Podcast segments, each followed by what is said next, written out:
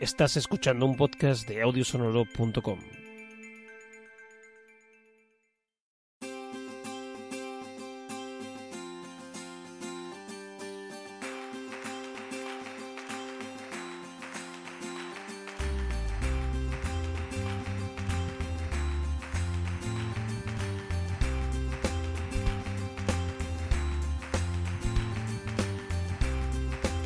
ya estamos aquí eh, con una nueva entrega de Pienso lo que tú sabes, el podcast de Filosofía con un toque de humor. Eh, Juan ya se está riendo porque hace dos meses que nos publicamos, entonces como que le parece que es una presentación muy bien así, ya estamos aquí de nuevo como si... Como si hubiéramos grabado ayer. Sí, y además sí. que este micrófono me hace cosquillillas en el bigote, así que... El bigote.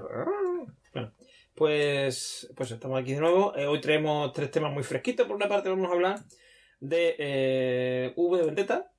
Efectivamente. Pero bueno, eso va a ser la segunda sección que ya me, que ya me salta yo una. Primero No vamos a hablar, primero vamos a hablar, primero vamos a eh, gracias a un alumno tuyo, que, Efe- Efectivamente. ¿cómo se llama? Que a mí no me sale bien.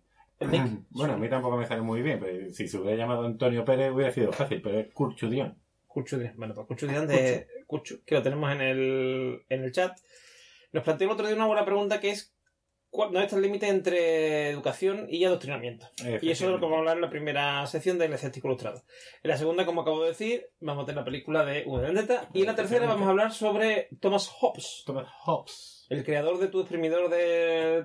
Exacto, uno, De uno de, de los genios creadores de mi maravilloso exprimidor de, de naranja. Con un motor de 45 W. Bati. También. bueno, batir, batir no bate, pero bueno, ayer, me dijeron un chiste muy divertido Más que sobre... acabo de hacer yo ahora mismo. Sí, sí, la verdad que sí. Pero, a ver, lo van a entender nada más que los que sepan algo de física y tal. Que es que dice que están todos los científicos mm, famosos muertos, ¿no? En el cielo ahí... mm, a lo A suyo, ¿no? Ahí jugando. Entonces plantean un juego que es que jugar al escondite. Entonces, eh, este empieza a contar, ¿no? Eh, uno, dos, tres, hasta que llega a 100. Y eh, todo el mundo se esconde, menos Newton que se queda, que pinta un cuadrado en el suelo y se queda ahí en el cuadrado. ¿Vale? Y, sale, y todo el mundo sale desperdigado. Y entonces, y entonces dice, se da la vuelta a este y dice, Newton, Newton, he localizado a Newton. Y dice él, no, mentira, yo no soy Newton. Y sí que todo el mundo chía. ¿Cómo ¿Qué es? pasa con, con este? Dice, que como que no es Newton. Dice, no, estoy, soy un Newton dentro de un cuadrado. O sea, soy Newton al cuadrado. Dice, con lo cual no soy Newton, soy Pascal. Eso, eso ni, ni como jeroglífico de la DC. ¿eh? Oye, siguen haciendo Que, es que un Pascal es un al cuadrado. No sé, me he imaginado, no lo sabía. Ahora sí. Bueno, bueno, y además eh, puede ser un Pascal semidesnatado, desnatado y entero. Lo que yo no sé si eh, posterior activo Pascual, ¿no? Posterior activo Pascal, Pascal.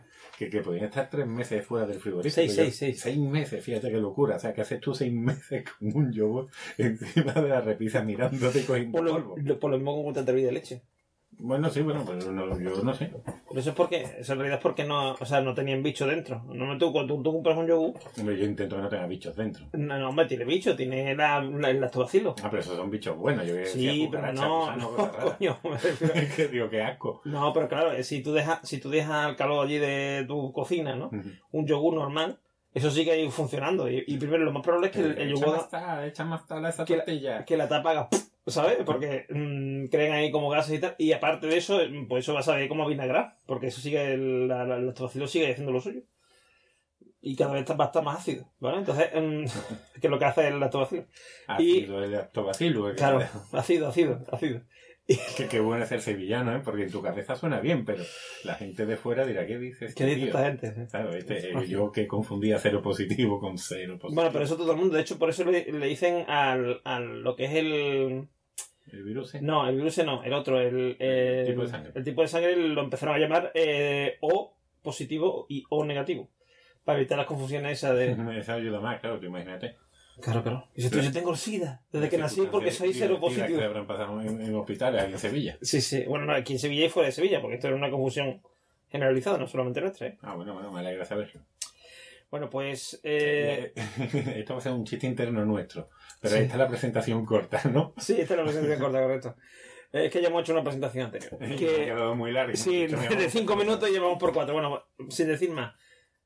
Pasamos a la primera sección. Venga. Así que, allá vamos.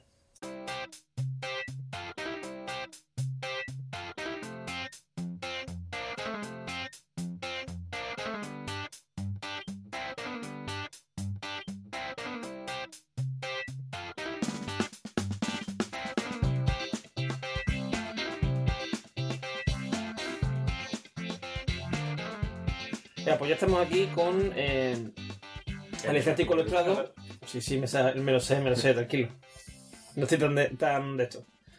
Eh, donde, como hemos dicho, vamos a hablar mm, de qué diferencia hay o dónde está el límite, como decía Cucho, entre el adoctrinamiento y la educación. ¿Vale? Eh, yo ya le respondí por el chat, pero creo que es interesante el tema porque, mm, claro, tú dices, bueno, si yo estoy educando eh, en unos valores o en unas, unas normas, ¿no? Puedo estar adoctrinando a esa persona, ¿no? Porque, claro, es que se, se usa mucho como arma política, ¿no? No, no, es que esto es adoctrinamiento. Sí, no, no, Porque imp- imponiendo unas, eh, unas ideas a nuestros hijos y no sé qué. Aquí todo el mundo adoctrina, bueno... Quiere que nuestros hijos sean maricones. Quiere que nuestros hijos sean maricones, todo, ¿no? Con esto del esto de género y, y de estas cosas, ¿no? O antiespañoles o Sí, sí, cualquier cosa. o sea, el vecino es cualquiera. Claro. Que, que nadie se dé por aludido porque aquí todos somos hemos sido adoctrinados según otros y todos adoctrinamos según otros. Así Sí. que, que nadie se dé por aludido ni especialmente. A ver, así a grande rasgo podríamos decir que educar es enseñar y adoctrinar es convencer. Me gusta, me gusta. Yo, yo fíjate, cuando tú me lo dijiste, yo pensé en una metáfora bonita. Dije, educar es abrir una ventana y, y adoctrinar es cerrar esa ventana. Porque Sí, o, te van a marcar una forma de, de pensar y de ver la vida y el otro te abre opciones. Pero bueno, vamos a ir viéndolo. Sí, o, o- o quizá, a ver, yo, mira, siguiendo tu ejemplo, quizá si, si estuviera en una habitación oscura, eh, enseñar es encender la luz, ¿vale? Ujú. Y adoctrinar es abrir una ventanita, un hueco, o sea, o una luz este pequeña. un macherito. Correcto, sí, sí, mm, alumbras en la dirección que te interesa, ¿no? Eh, porque mm, la diferencia entre educar y adoctrinar es la intención. Yo siempre he pensado que es la intención, sí. Hombre, eso es lo que cuenta. Claro, eh, yo puedo, o sea, mm, en, en el chat salió un ejemplo, eh, se me ocurrió un ejemplo, por ejemplo, de un adoctrinamiento, digamos, eh, no intencionado, ¿no? O sea, quiero decir, donde, bueno, intencionado, pero, pero subco- inconsciente, ¿vale? Que es cuando yo, por ejemplo, tengo un temor, que es un temor, ah, yo puse el ejemplo de los perros, ¿no? Yo temo a los perros. Y pienso que a mis hijos, por ejemplo, si un perro les muerde, o sea, si, un perro- si se encuentra un perro por la calle, lo más probable es que les muerde y le haga daño. Yo voy a intentar siempre que mis hijos, por una parte, cuando van conmigo, no se acerquen a los perros y si van solos, meterle miedo en el cuerpo para que no se acerquen a los perros, porque los perros lo van a morder y le van a hacer daño. Claro, bueno, aunque yo creo que también incluso aunque directamente tú no se lo digas porque tú dices, tú puedes racionalizar tu miedo y decir, a ver, a mí me dan miedo los perros, pero yo sé que un perrete en líneas generales no va a hacer nada. No quiero que mi hijo viva presionado como Claro, vivo pero- pero es que si haces eso- si haces eso-. Si haces eso que tú dices, estás educando.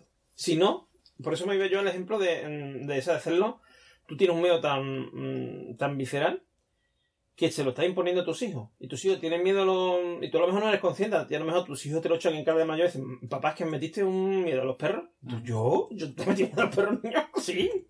Tú me decías, ten cuidado con los perros que te van a comer. ¿Sabes? ¿Qué te quiero decir? Muchas veces no lo hacemos queriendo. Pero eso es adoctrinar, entre comillas, mm, cuando hay una intención... Es decir, eh, como, como hablo de miedo a los perros, puedo hablar miedo a, a, a un, a un dios, por ejemplo, a, a la ira de un dios, en caso de la religión, o puedo hablar de eh, miedo a ser pobre. O sea, decir, por ejemplo, hay muchos casos de, de gente que a lo mejor eh, son gente de dinero, ¿vale? Y le meten en, su- en la cabeza a los hijos que la única forma de salir adelante y de, triunf- y de triunfar es una carrera no sé qué universidad o no sé qué esto, no sé qué carrera en concreto. Y Bueno, eh, filosofía no es seguro. de- no, seguro. Eh, pero te quiero decir que derecho o, económica es algo de eso, ¿vale? Ujú. Que le- venga, vaya bien después en los negocios y eh, hacer una carrera en los negocios, no sé cuándo, no sé qué.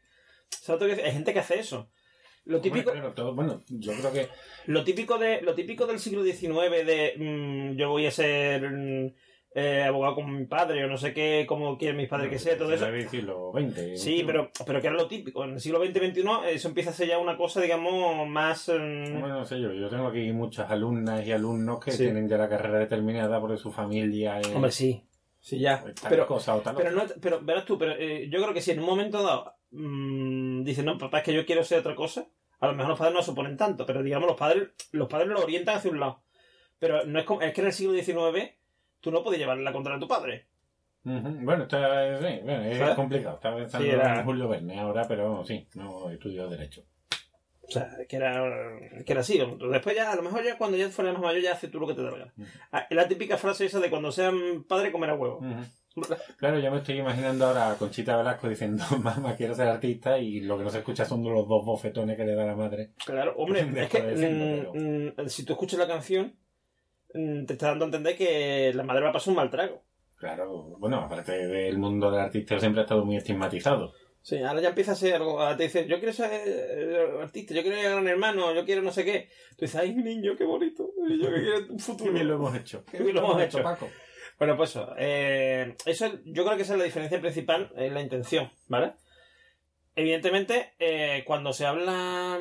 Es que el, el adoctrinamiento es una palabra que, como pasa con, con las palabras graves, como yo digo, o sea, las palabras fuertes, eh, se, viene, mojón. se viene utilizando- se, se- se viene utilizando mucho como arma arrojadiza, ¿no? Es decir, cuando alguien cierto. impone, o sea, sobre todo, esta, es- esa es una palabra que se usa mucho por parte de, la, de los partidos de derecha, cuando se... eh, de izquierda también. Yo sí, creo que es sí. una palabra ya tan manida sí, que ha pero, pero, mucho uso. sí, pero, pero sí, bueno, pero sobre todo mm, aquí por lo menos en España, yo que siempre que lo escucho, lo del adoctrinamiento lo escucho porque eh, cuando hablan, se habla de, eh, ¿cómo se dice? Ideología de género, tal y cual. Se dice que es que mm, eh, está- eh, la izquierda está intentando adoctrinar a los niños y tal y cual, no sé qué. Y que el- y cada vez que se intenta hacer un cambio de educación, por ejemplo, como la famosa mm, ley esta de la ciudadanía, no sé qué, o sea, ley, mm, educación por la ciudadanía, es cuando se empezó a decir que es que se intentaba adoctrinar a los niños, para que fueran de izquierda, no rojera, ¿vale?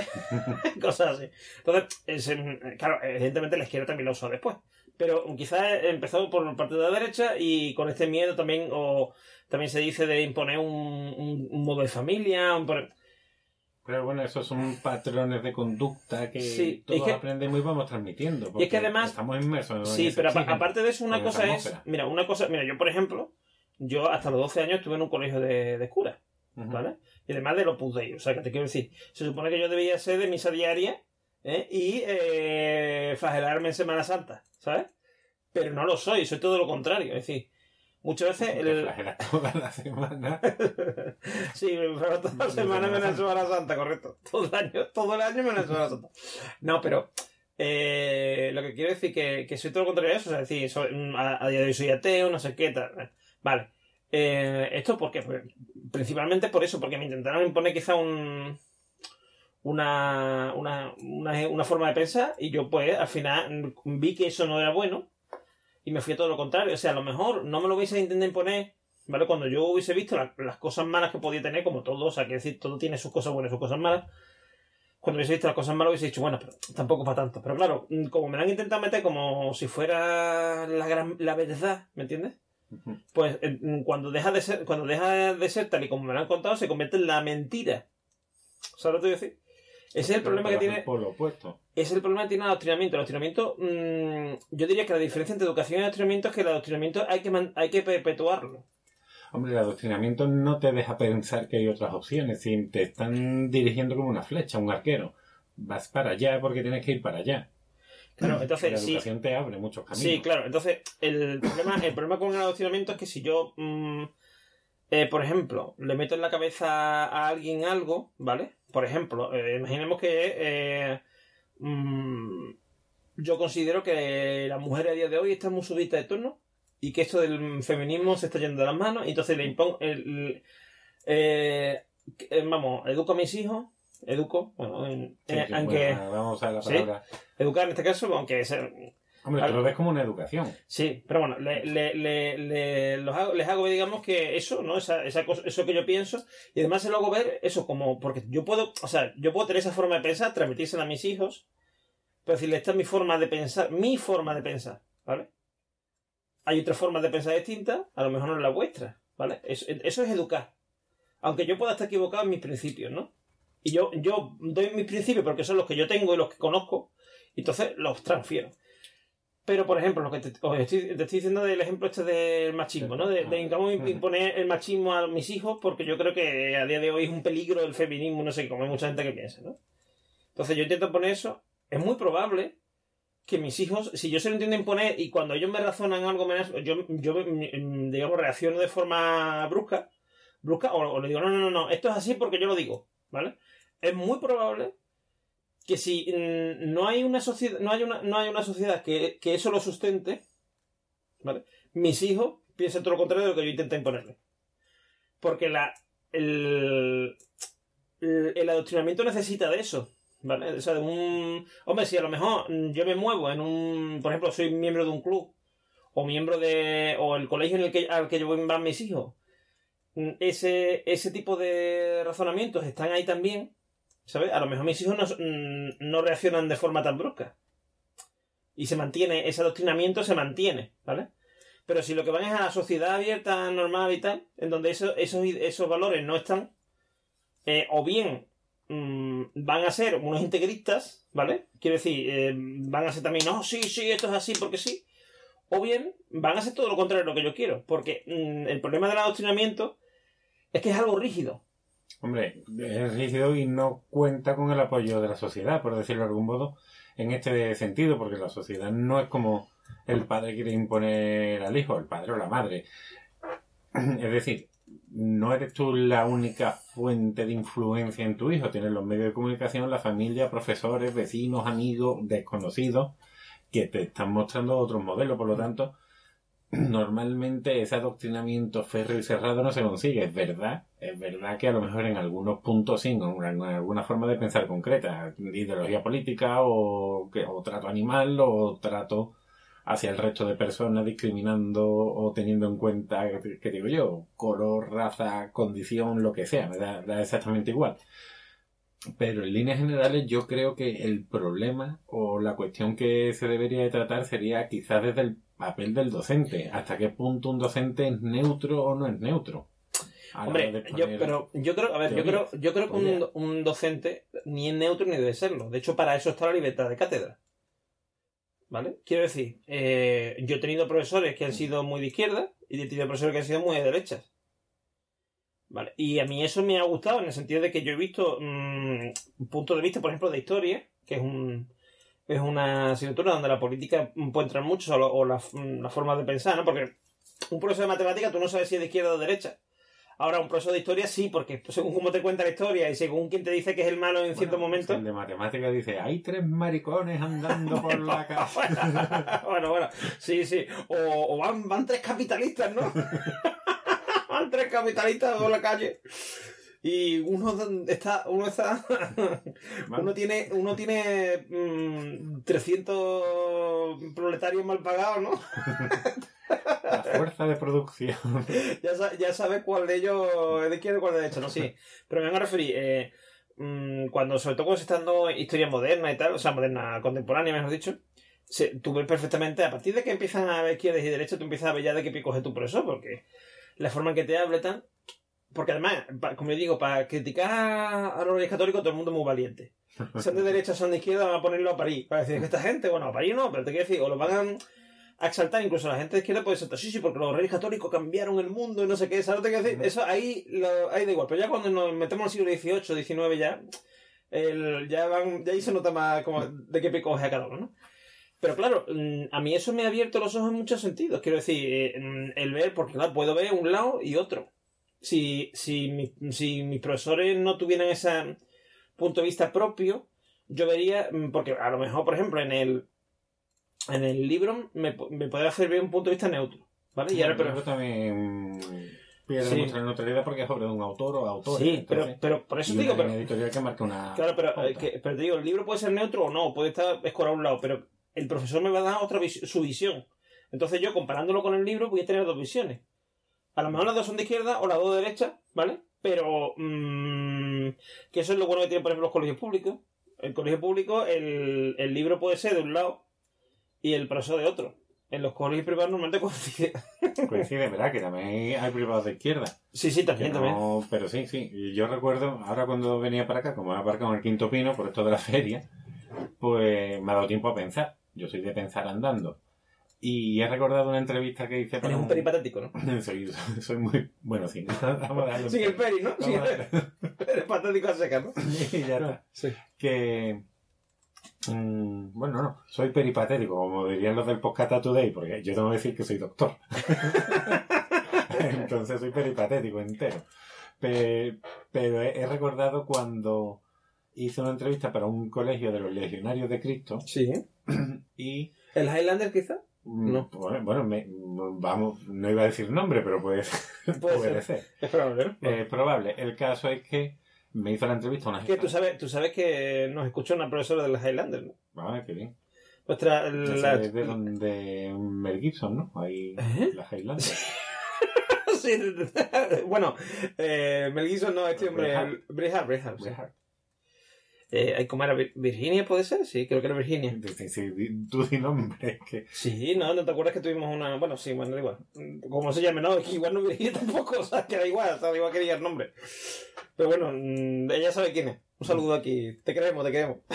pues, pues me hicieron la, la- la entrevista en este centro. Primero fue una jefa de estudio que me estuvo preguntando, pues, bueno, pues por el plan. Highlander no, bueno, vale, es Highlander, sí, se llama Highlander, se llama Highlander, se llama... Con J. con J. Highlander. High- Buscarlo, buscarlo. bueno, pues... eh, y, y luego fue otra mujer que era la encargada de familia o no sé qué historia, que me hizo unas cuantas preguntas que yo que, que hice un máster de recursos humanos dije yo no sé hasta qué punto hay que responder a esto, pero bueno, da igual. Después de tener relaciones sexuales le duele el culo.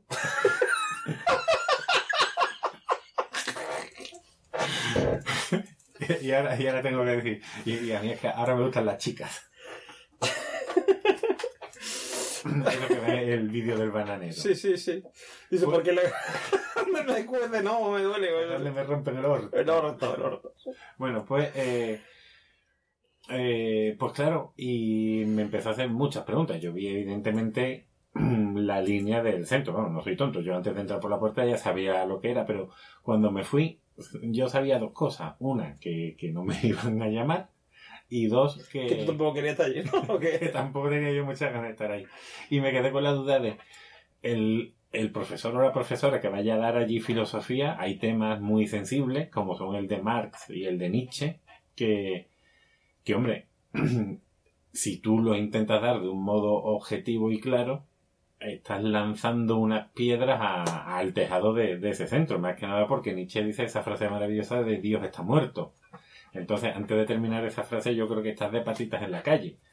Así que, Bueno, no tiene por qué. Oh, bueno, no, bueno, no tiene por qué. Si, si tú dices Nietzsche, dice que Dios está muerto y que ahora está ardiendo en el infierno, dice eso, pero No, tú dices que Nietzsche pensaba eso y, y no dice, o sea, no dice nada más, no dice, y tenía razón, ¿no? O sea, quiero decir, lo dejas ahí. Igual que, igual que puede, o sea, quiero decir, los pensadores han dicho muchas cosas, igual que, que tú puedes hablar de Aristóteles y decir que lo de Aristóteles ya no, o ya no computa, ¿vale? Que ya no Mm. tiene sentido. O sí, porque hay algunas cosas a lo mejor que sí, pero quiere decir que no, que eso ya es algo que está superado, no sé qué. Pues eh, mm, también puedes hablar de esos temas. Claro, pero llegamos al punto de donde está ahí la neutralidad. Por cierto, que si alguien que, que enseña filosofía en un centro como el que tú mencionas nos escucha, que nos mande un email o algo y nos lo explique. Ahí está. O un mensaje con la voz distorsionada. Ahí está, ahí está. No os preocupéis. Pero, y fíjate que además de la casualidad que un alumno me lo preguntó el otro día, un alumno tercero de la ESO, que yo no sé si me lo preguntó en un arrebato divino de, de inspiración y sapiencia o simplemente porque quería que yo me enrollara y perder la clase. Pero me dijo, un profesor de filosofía, me, ¿hasta qué punto no expone su, su punto de vista cuando, cuando desarrolla un tema? Que dije yo, coño, este niño de dónde ha salido. Entonces, pues, pues le dije eso y ahora estaba pensando en, creo que era en Lacatos, el que decía que el científico deja algo de sí dentro de, de la ciencia, que un experimento nunca va a ser neutro. Pues una explicación yo creo que tampoco va a ser neutra. Ni, ni siquiera el libro de texto es neutro y ni siquiera las matemáticas mismas son neutras, no en sí las matemáticas, sino la forma de explicarlas Sí. la explicación de, de alguien que da o historia o historia universal, historia de España, filosofía o, o cualquier otra disciplina de Ciencias sociales en general, geografía, por ejemplo, la parte, digamos, de geografía, eh, aparte de la, o sea, mm, de la geografía política o también la económica, etcétera, o sea, sí. Sí, sí, que hay muchas disciplinas que son susceptibles de tú poner algo de, de tu punto de vista, que a lo mejor inconscientemente tú estás adoctrinando a, a la Pero yo no creo, pero bueno, pero, pero eso es, ese es el punto de lo que yo quiero A lo decir. mi intención no es eh, esa. No, pero claro, tú, pero tú en realidad no estás adoctrinando porque tú no estás imponiendo tu punto de vista. Tú estás mostrando tu punto de vista, que es una, una cosa. Y lo estás enseñando. pero también le está dando, cuando, sobre todo, por ejemplo, en el caso de la filosofía, le está dando a, a esa persona herramientas para dudar de tu pensamiento. Porque tú, por ejemplo, por ejemplo, en el Hombre, caso de- claro, la, la ventana esta que dijimos, le estás dando los pros y los contras, o le estás mostrando distintas alternativas. Claro, eh, es decir, tú a lo mejor tú dices, no, es que eh, a mí mi punto de vista es que Nietzsche era un tío cabal y que todo tenía razón. Pero, el, pero por ejemplo, un chaval religioso que, que te escuche puede decir, pues no, pero eso está equivocado. Sí, sí, Eh, no, no, yo tengo alumnos así en todos los años. Por tengo. eso, entonces, y te puede rebatir y muchas veces incluso, si él te rebate, tú le contestas, ¿eh? Le estás haciendo un favor, o sea, pu- puede incluso que refuerces a esa persona en sus creencias, porque a lo mejor tiene una duda, eh, te la plantea a ti y tu respuesta hace que eh, esa persona se reafirme, porque a lo mejor dice, no, es que uf, Juan está súper equivocado, ¿sabes? o vaya, vaya mierda de respuesta que me da Juan. ¿sabes? O mm, Juan tiene razón, pero mm, pero eh, quizá viéndolo de esta forma que la veo yo, pues, ¿sabes? O sea, quiero decir, ¿me entiendes lo que te decir, no? O sea, decir, eh, esa es la diferencia entre eh, educación es cuando hay un diálogo entre el alumno y el profesor, ¿vale? Y una y un feedback y hay un- una intención de hacer crecer a esa persona a la que se le da esa, mm, ese conocimiento, se le imparte ese conocimiento. Adoctrinamiento es cuando se busca un fin fuera del educativo. Quiero decir, el, Sí, hay el- un interés por parte del profesor. Claro, por, por lo que sea, del O profesor o del profesor padre, o del o padre, lo que sea, de quien, de quien da esa, ese, de quien imparte ese conocimiento. Ya sea, como hemos dicho, mm, evita un peligro o continúa un, perpetúa unas tradiciones, de lo que sea, de, de pensamiento, de, mm, de esto de, mm, de dedicación laboral, ¿no? Por ejemplo, Ujú. como he dicho antes, de la gente que a lo mejor tiene un despacho de abogado, o tiene una empresa, o, O que tiene una un campo, un campo, por ejemplo, ¿no? O tiene un, un- tiene un campo y, y toda su vida han sido agricultores, un montón de generaciones, y quieren que su hijo siga siendo agricultor y no se dedique a ser filósofo, por ejemplo, o a ser matemático o, o abogado o lo que sea, ¿no? Ay, mi niño, que Ay, ay. ahogado. Ay, Ay, que Dios habremos mío. hecho mal. Que habremos- que se metió político. bueno, pues eso. Pues yo creo que eso es importante, ¿sabes? El- esa distinción. ¿Eh? Yo creo que lo importante, y ya vamos cerrando, es eso. Es mm, cuando se educa no se intenta imponer nuestro punto de vista. Se muestra nuestro punto de vista. Se, se, se, eh, se puede incluso mm, enseñar. Quiero decir, mm, tú dices, este es el punto de vista que yo creo que es correcto. Pero no se impone. Ni, ni si un chaval, por ejemplo, te pregunta, te hace una pregunta de un punto de vista que tú ves que es el contrario al tuyo, le responde altaneramente dice, no, tú estás equivocado, ¿no? Si no, mira, pues sí, pues a, lo- mejor dices, tú, oye, mira, es un pensamiento interesante el tuyo, pero, pero yo creo que está equivocado por esto, por lo otro. O sea, es un diálogo. La, la educación es un diálogo. El. el, el- la. ¿Qué me sale ahora? Lo otro. El amor, la vida. No, no, la educación Ah, contra- la, el adoctrinamiento. eso, el adoctrinamiento es un monólogo. O sea, es decir, es una cosa de mí hacia el que, hacia el que recibe el conocimiento.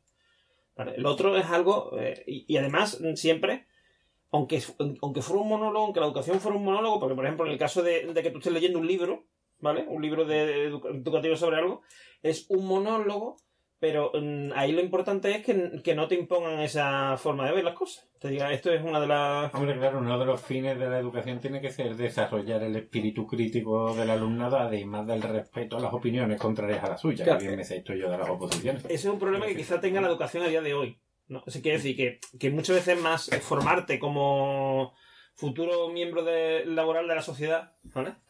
O miem- miembro útil. Hombre, pero desarrollar el espíritu crítico no es desarrollar esa faceta laboral funcional. No, pero que me vengo a referir muchas veces la, pero que me refiero, la educación en general como sistema Mm.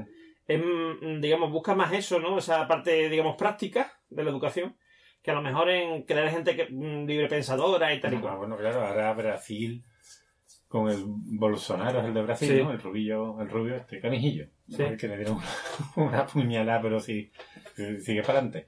Pues está quitado ahora la, el, creo que ha sido o la filosofía de la universidad o ha quitado De la universidad. Creo que sí, sí. ¿eh? Ha sido algo de, de esta semana y otras cuantas carreras más porque decían que eso no, no tenía utilidad ninguna. Claro, ¿qué utilidad va a tener? Producir gente no, no afín al sistema a lo mejor. Sí. Así que, pero bueno, es, es un granillo en el culo la filosofía, entonces molesta a mucha gente. Sí. Y claro, en esta sociedad tan científica y tan pragmática, de lo que ya hemos hablado aquí en varios programas, pues... el- Pero yo creo, yo creo que en el pasa. fondo, yo creo que en el fondo es necesario. De hecho, muchos de los problemas que tenemos y del este, por ejemplo, este clima que hay que hemos hablado muchas veces aquí de que no hay diálogo entre la gente y tal, es porque hemos dado la, hemos dado la espalda a ese mm, a ese punto crítico, ¿no? Es decir, el eh, muchas veces pensamos que y creo que ese es el problema y te digo que yo que yo como he dicho aquí muchas veces yo también me he sentido así yo me he sentido muchas veces eh, iba a decir violento pero no violento es mm, enfadado al... Sí, enfadado, sí, enfadado o tal, mm, a lo mejor porque alguien ha expuesto una opinión que no es la mía y yo he dicho, pero este hombre, ¿cómo puede estar tan equivocado? Pero a día de hoy yo pienso, cuanto más, cuanto más, o sea, cuando, cuanto más ha ido permeando eso en la sociedad y se ha ido mm, volviendo algo más habitual, a mí me ha pasado al revés, o sea, yo me he ido tranquilizando más porque, claro, he visto el, el sinsentido que es eso. Cuando, claro, porque cuando eres nada más que tú y otros cuantos, ¿vale? Y dices tú, ah, no sé qué. Pues tú, bueno, es que yo soy mm, muy vehemente con mis ideas y defiendo mucho mis ideas. Pero cuando tú ya lo ves que lo hace todo el mundo y además el desbarajuste que se está montando, tú, pues igual no estaba yo tan, tan en el buen, Pero, camino. Es muy difícil cuando, bueno, uno inconscientemente o conscientemente siempre tira a lo que le gusta. Entonces, por ejemplo, mi Twitter o, siempre, normalmente, o el 80% de las veces, me está contando cosas afines a mi forma de pensar y yo creo, bueno, pues entonces que el mundo piensa así. Pero Sí. cuando ya te encuentras a alguien que El famoso otro- sesgo de confirmación que hemos hablado. Efectivamente. Eh, que el otro día se lo estuve explicando a mis alumnos de, de psicología precisamente. Pues, eh, pues cuando te encuentras una opinión contraria a la tuya, tú dices, joder, pero ¿qué este tío que está? ¿Tonto perdido? ¿O está loco de atar? ¿O cualquier otra historia? ¿Cómo se le ocurre pensar eso si la lógica es lo que yo estoy pensando? Sí, hombre, a ver, yo creo que mm, yo creo que es que tenemos miedo muchas veces a expresar, a, a debatir con otra persona nuestros ideales. Mira, me ha pasado con un compañero de trabajo. Con quien debate. esta semana, por ejemplo, que-. Sí, pero digo, esta semana, por ejemplo, me pasa con un compañero de trabajo, eh, un compañero que ha votado a Vox, y él me ha expresado a mí que ha votado a Vox, Ha gustado. ha votado, ha votado, y sus razones por las que ha votado a Vox.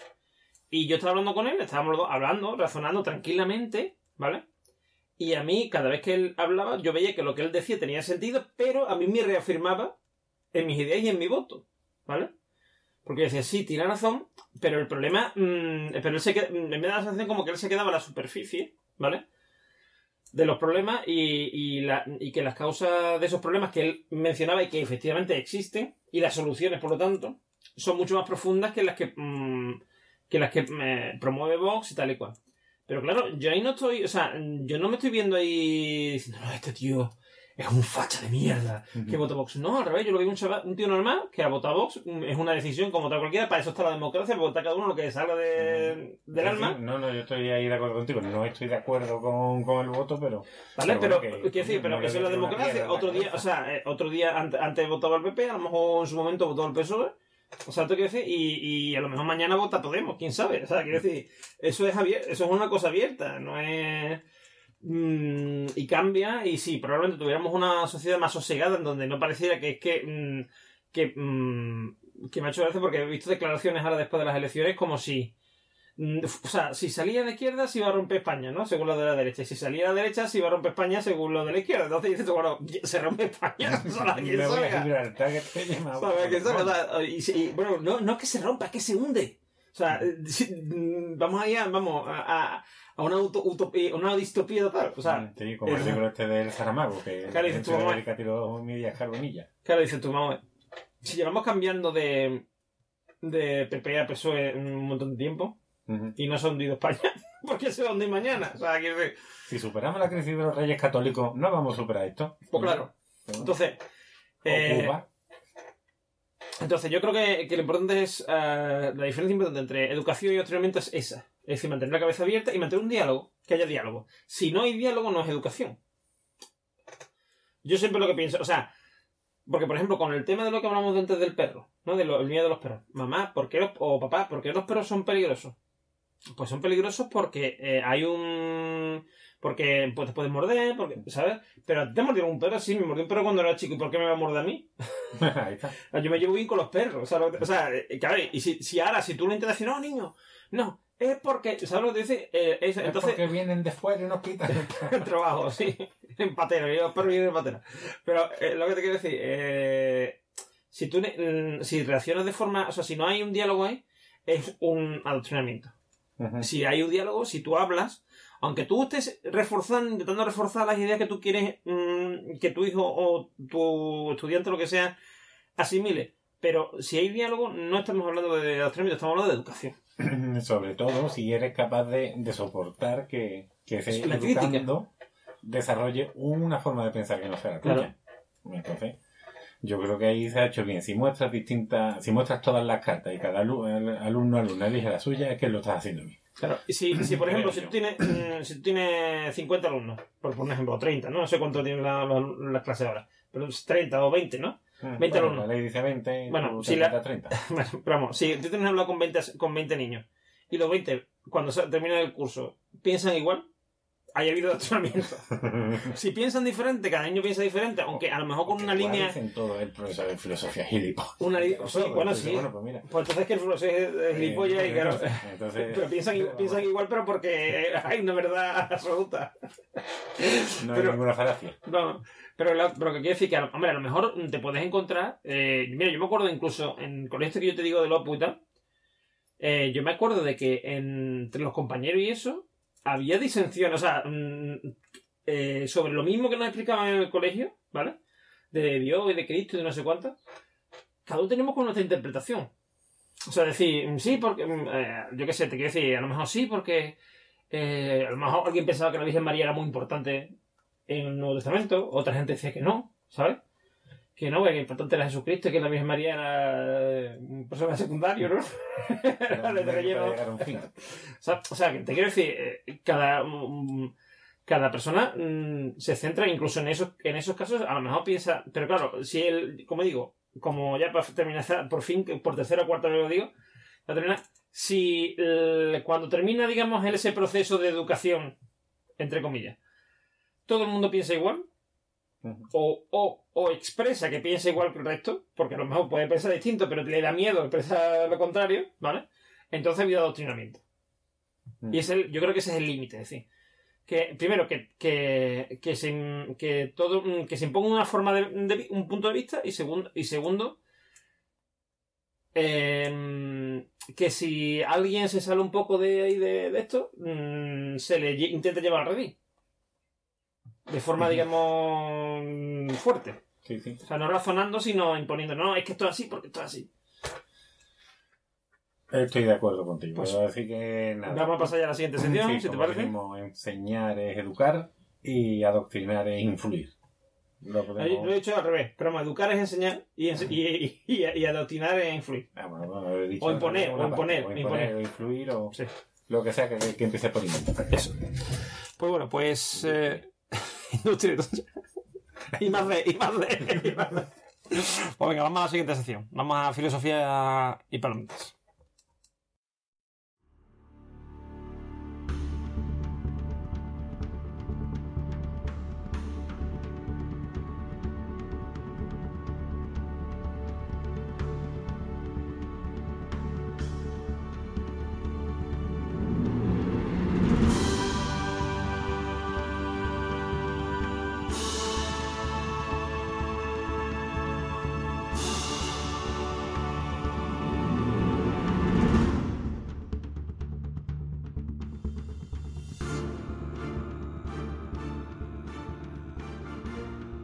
Nuestra siguiente sección, con eh, filosofía y palomitas, como siempre. En este caso, como ya hemos dicho tres o cuatro veces, V de Vendetta.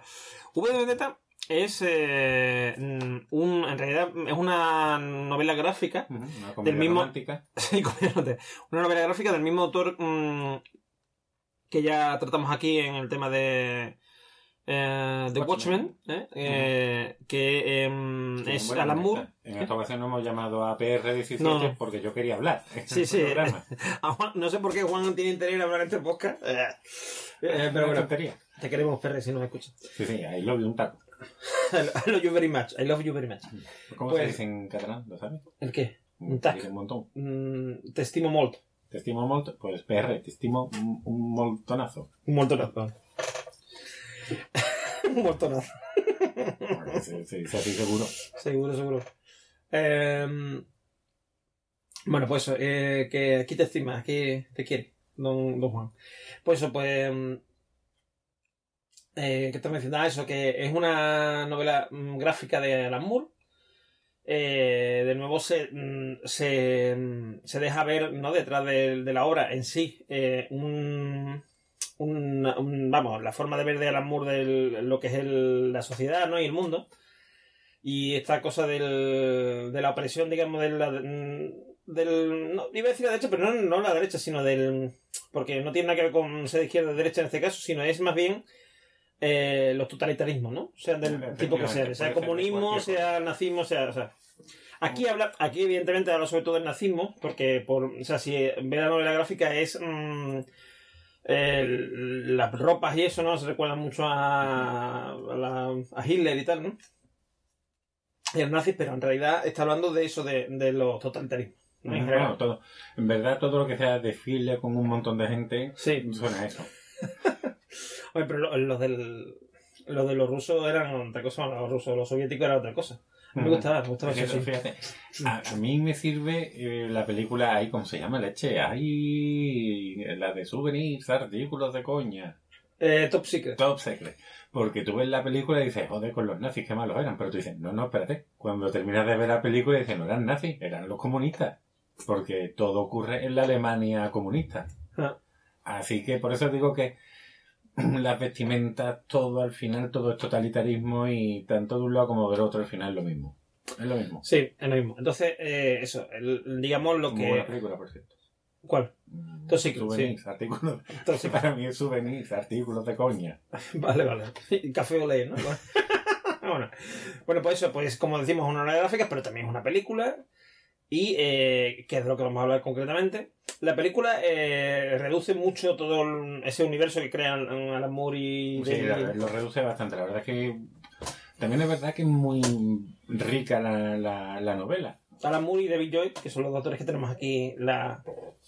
Sabemos gráfica. que, que Alan Moore nos escucha. David Lloyd no lo David sé. Joy no, ¿no? Pero, le mandamos un saludo. sí, sí, por si nos escucha. Hello. Esto, Alan, mándale un saludo de nuestra parte a a David. A David. un mortonazo. Mortonazo. I love you, I love you very much. Eh, bueno, pues eso, pues... mm, Oye, ¿tú te imaginas que hay algún famoso que nos escucha? Yo lo he pensado Pues- siempre. ¿Y quién crees tú que nos escucha? Ah, pues la verdad es que no lo sé. Somos Yo me imagino a antiguos dignatarios o, Ah, a Zapatero, ¿no? Escuchando, por ejemplo, Zapatero. ¿no? O a Nar. Yo me imagino a Nar, mientras que hace flexiones, escucha piso lo que ya tú sabes. Qué bueno está el cabrón. Y además, además le pasa una cosa, que es que aunque se afeite el bigote, parece que sí que tiene llevando bigote. O sea, tú dices, ahí, ahí hay un bigote hace media hora.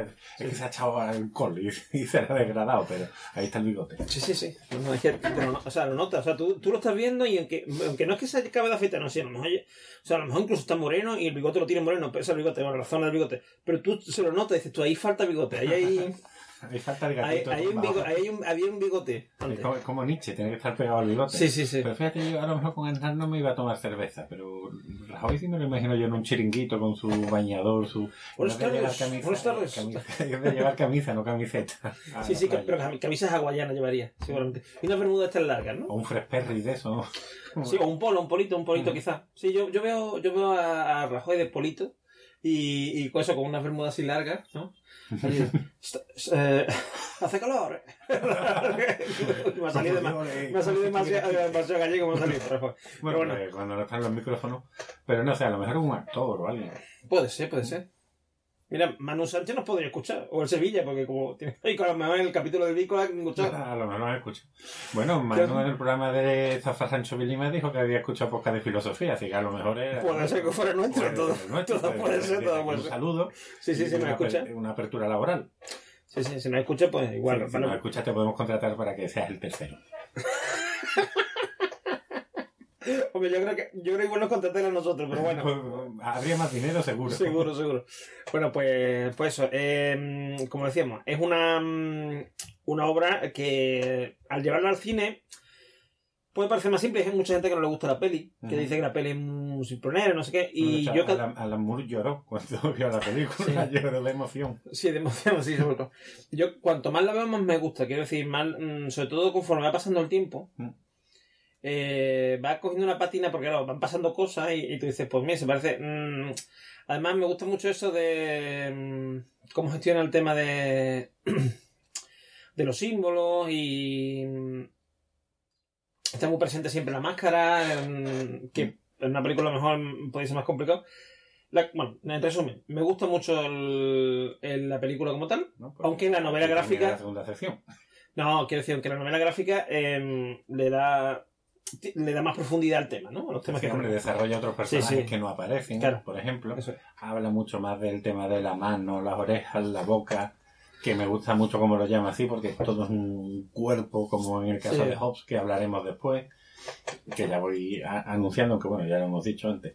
Pero a mí me ha ocurrido lo mismo que a ti cuando la vi en su día. Quizá era por el hype tan grande que habían creado los Wachowski, ahora las Wachowski, Sí. eh, con, Matrix que cuando ves esta dices, bueno, pues yo esperaba super efectos especiales. Yo cuando la vi iba más por eso. Y no le presté mucha atención. Luego la vi otra vez en la tele medio dormido y ahora para el podcast la he visto y realmente me ha gustado. He dicho, oye, aquí se están planteando unas cuestiones muy serias que yo la verdad es que había obviado. Solo me quedé con la tontería de la máscara y con explotar el parlamento. Sí, yo, eh, yo cuando lo vi, eh, que era una. Me, me cogió una etapa de esa que estaba diciendo antes de, digamos, de. De enfurecido, ¿no? De. Así que eh, vi la, la cosa, sí, hay que rebelarse contra el orden establecido, no sé qué. Pero cuando mm, la he visto ahora, mm, empecé a pensar, bueno, también es verdad. Que, bien, que me gusta el orden establecido. No, no. Todo tan ordenado. todo tan... No, me refiero. He visto que no solamente habla de eso, habla en realidad de la libertad. O sea, es decir, no es que, no es que haya que ir en contra de lo que hay, sino hay que ir en busca de la libertad, que es de lo que habla. eh, de lo que habla la, la película. Yo, por lo menos, para mí es el tema, el- la libertad. Eh, si tenemos derecho a, en virtud de un bien supuestamente mayor, coartar la libertad de los demás, Claro, eso sería un poco del utilitarismo. Por ejemplo, el orden- el, orden, el que la sociedad. Pero claro, pero claro, lo que te empiezan a decir. eh, ocurrió un. ah, lo que- para que no. Bueno, como siempre decimos, si no habéis visto la película, para el podcast y a escucharla porque yo me voy a full spoiler, ¿vale? Entonces, eh, se casan. sí. sí, sí. Se casa, se casa. Eh, el- lo- de lo que va la película no es ni otra cosa que es un, una, una distopía donde se nos No presenta muy lejana. no muy lejana, porque de hecho habla del 2015. De hecho, habla, Ah, Hablándolo. sí, del 2015, claro, que cuando se hizo la película quedaban 10 o 12 años. Claro, que era como Regreso al Futuro. Dos. Sí, sí. Pues fíjate, qué diferencia. Sí. Entonces, eh, hablan de 2015 y eh, que es cuando se supone que pasa lo del lo que voy a hablar ahora, que, que digamos que hay una una especie como de atentado Sí, hay una serie de atentados en un colegio, en una en un colegio, en estación un, de metro y en, y en, un, y en una, esto de agua, de una, agua. una planta de depuración de agua. Con lo cual muere un montón de gente porque se expande un virus y tal y cual. Vale. Entonces, el, lo que te. Lo que te viene a decir esta, esta película es que. mm, Porque claro, tú dices, bueno, por eso se ha impuesto un régimen como el que hay. Claro, esto justifica las acciones que están cometiendo el Estado, que a lo mejor en el 2005 ya a mí las fechas me parecen mucho siempre, pero no fue con lo de las armas de destrucción masiva y Sí. ya cuando se entró en la guerra. En la guerra con, con Irak. Estábamos ya. por esa época fue? Sí, est- estábamos entre la guerra de Afganistán y la de Irak. Que empezamos realmente en- la novela es mucho anterior, es decir, Sí, sí, sí, la historia se Es de, lo- es de los 80-90, no me acuerdo exactamente cuándo es, pero bueno, sí. sí. Sí, porque es Margaret Thatcher ahí realmente de lo que se habla. Por lo tanto, la historia es cíclica y, y es universal. Es decir, si este podcast lo estuviéramos grabando en el siglo XVII, estaríamos hablando de- del mismo tema y diríamos, Sí. pues esto, se, esto nos recuerda a esto. Lo que, lo que ocurre es que si estuviéramos grabando un podcast en el siglo XVII, de- de futuro o eso, porque que era un podcast. en lugar de ese flexo encendido tendríamos una vela. No te Claro, y, no, y, lo y cómo grabamos el podcast. ¿Y Bueno, ¿Cómo lo publicábamos? Bueno, pues con un ordenador con manivela. Chu, y un internet con manivela también, ¿no? Todo el mundo Pues con- también, bueno, se irá por un molino que será mucho más grande, pero joder. eh, eh, Bueno, pues. bueno, Pues eso, lo que en estamos- XXII. Bueno, vale. Pues eso, lo que estamos diciendo. Que había una. Hay una hecatombe, digamos, un- algo como por ejemplo los atentados islámistas y tal y cual. Vale. Mm. Que, por ejemplo, mira, en el caso nuestro español. mm, tiene sentido. Por ejemplo, ahora con el tema de. Ha habido. Ha aparecido la ultraderecha porque ha pasado lo de, Bar- lo de Barcelona, o sea, lo de Cataluña, del tema de independencia.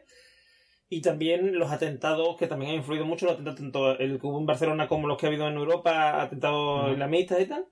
Pues mucha gente ha dicho, no, es que hay que poner los pies en pared y poner las cosas en, su- en, en orden y en su sitio.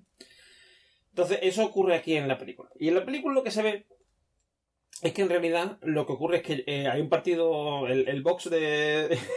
el box de, de allí de, de, de Inglaterra llega al poder. Y entonces, eh, para conseguir imponer mm, sus ideales, mm, montan un experimento que es de donde sale V, ¿Cierto? eh, donde empiezan a, a gente que a la que no le preguntan si le interesa o no, sino sencillamente lo meten en un camión y lo llevan allí lo someten a experimentos. Y eh, ya, o sea, ya, ya nos habla, en realidad, ya nos habla que cuando... Porque cuando V ya está en, el, en, la- en su celda, eh, ya hay un mensaje en un, escrito en papel de bate tal y cual, de una actriz que era lesbiana y que por eso... Como tenían que tener culo todos, porque el papel de bate era todo menos cómodo. Sí, sí. Menos No, además parece, me parece papel normal, quiero decir que eso es ahí un papel. Como un papel de horno. Sí, sí, sí, sí, un papel totalmente. Papel de horno, lo he dicho. Y, mm, y eso, entonces eh, te das cuenta que ya, o sea, ya la represión había empezado. Eh, ya se estaba deteniendo a la gente por inmoral y tal. Pero digamos que el- todo se, mm, se engrandece cuando, a, a raíz de esto de V, que se supone que ya han pasado 15 años, o sea, en, en el 2000 es cuando se supone que está pasando, ha pasado la parte primera, ¿no? Eh, 15 o 20 años. V habla de, de 20 años, o sea, nos ponemos a lo mejor en. En el, 2000, en el 1995. Cuando, o sea, el origen de todo me refiero, ¿no? Y. y entonces, eh, lo que ocurre es que eh, se- mm, a lo largo de la película descubrimos que esto que ha ocurrido de la- estos, tres, mm, estos tres atentados y tal, en realidad eran orquestados por el gobierno. Y era el virus ese que habían estado experimentando con V y con tal, lo que eh, había provocado ese. Exacto, exacto, exacto. Exacto. Que además es curioso cuando la doctora está hablando del virus, que dice que querían crear un arma que matara a la gente pero que conservara la riqueza, que eso era lo que no habían conseguido hacer anteriormente los otros gobiernos, así que metían el petardazo y te lo cargabas Claro. todo, pero ahora solo matas a la gente. Mm. Por lo tanto, ahí pues puedes aprovechar mucho más los recursos. Claro. La visión que tenían de las personas. Claro, y, y además eh, me parece muy interesante. Hay dos cosas que me parecen muy interesantes. Una, cuando V dice la frase esta de el, el pueblo no debería temer a los dirigentes, los dirigentes son los que deben temer al pueblo. Claro, realmente nosotros Porque- somos los jefes de los Claro, presidentes. claro, entonces Así que, eh, Pedro, ten cuidadito con lo que haces. es, el, es el, digamos que sería en, en democracia, o bueno, o en, o en nuestra sociedad actual. eh, porque, o sea, nuestra sociedad actual, la democracia es lo que, lo que rige, digamos, lo que debería regir, y eh, mm, se basa en que el, el pueblo es quien manda. O sea, en, en el gobierno de, lo- de todos, ¿no? El gobierno del pueblo. Entonces, eh, esa es una frase que me gusta. Y otra frase, es, o, o otro momento de la película es que eh, hay un momento en que a la chica, que no me, vamos, a Natalie Portman, que no me acuerdo ¿eh? Y vivi. Ivy, eso. A Ivy eh, se supone que la coge el régimen, ¿no? Y la, y la presa y la mete en una cárcel tal y cual. Y mm, el, esto la, la rapan, la torturan durante varios días, no sabe cuánto tiempo, pero un tiempo largo. Y tal. Hasta que llega un momento, siempre preguntándole por V, ¿no? Si sabe quién es V, si tal y cual, y él siempre se niega a contestar. Y en un momento dado, cuando ella ya dice, eh, me da igual que me matéis, no, no lo voy a decir. Es cuando eh, de pronto el carcelero le dice, pues entonces si, si piensas así, ahora ya eres libre. Ya no tienes miedo, ahora eres libre. Y le deja la puerta abierta. Entonces ella sale y se da cuenta que en realidad está en casa de V y que ha sido V siempre quien le ha estado... Ella al principio se, se raya mucho, lo, lo odia. Que ¿Vale? también es normal, es que Sí, sí, es normal, normal. unos cuantos meses Sí, sí, sí. A ver, no, sí. que ni el ratón A ver, eh, eh, eh, o sea, las cosas como son. Eso es de psicópata. Pero, pero a mí lo que me. enamorado. Sí, bueno, sí. Pero a mí lo que me gusta es el concepto. Claro, ten en cuenta, es que él ha sufrido mucho, es decir. Y él eso lo ha sufrido. Eso, eso es lo que le ha hecho a ella, lo, él lo ha pasado. Claro, sí, él quiere que tenga esa epifanía ahí. Claro, claro, y que tenga esa libertad. O sea, ella es libre, o sea, y es verdad, y le, le da el regalo esa libertad. De hecho, ella se va sale del- de, de esto del- de la casa de V y se va durante unos meses, porque de hecho se llevan unos meses y meses, se va a vivir sola. No sabemos ni siquiera dónde, pero ella se le va a ir en un sofá. Es decir, mm, eh, se oculta porque usa un nombre a- un nombre falso, no sé.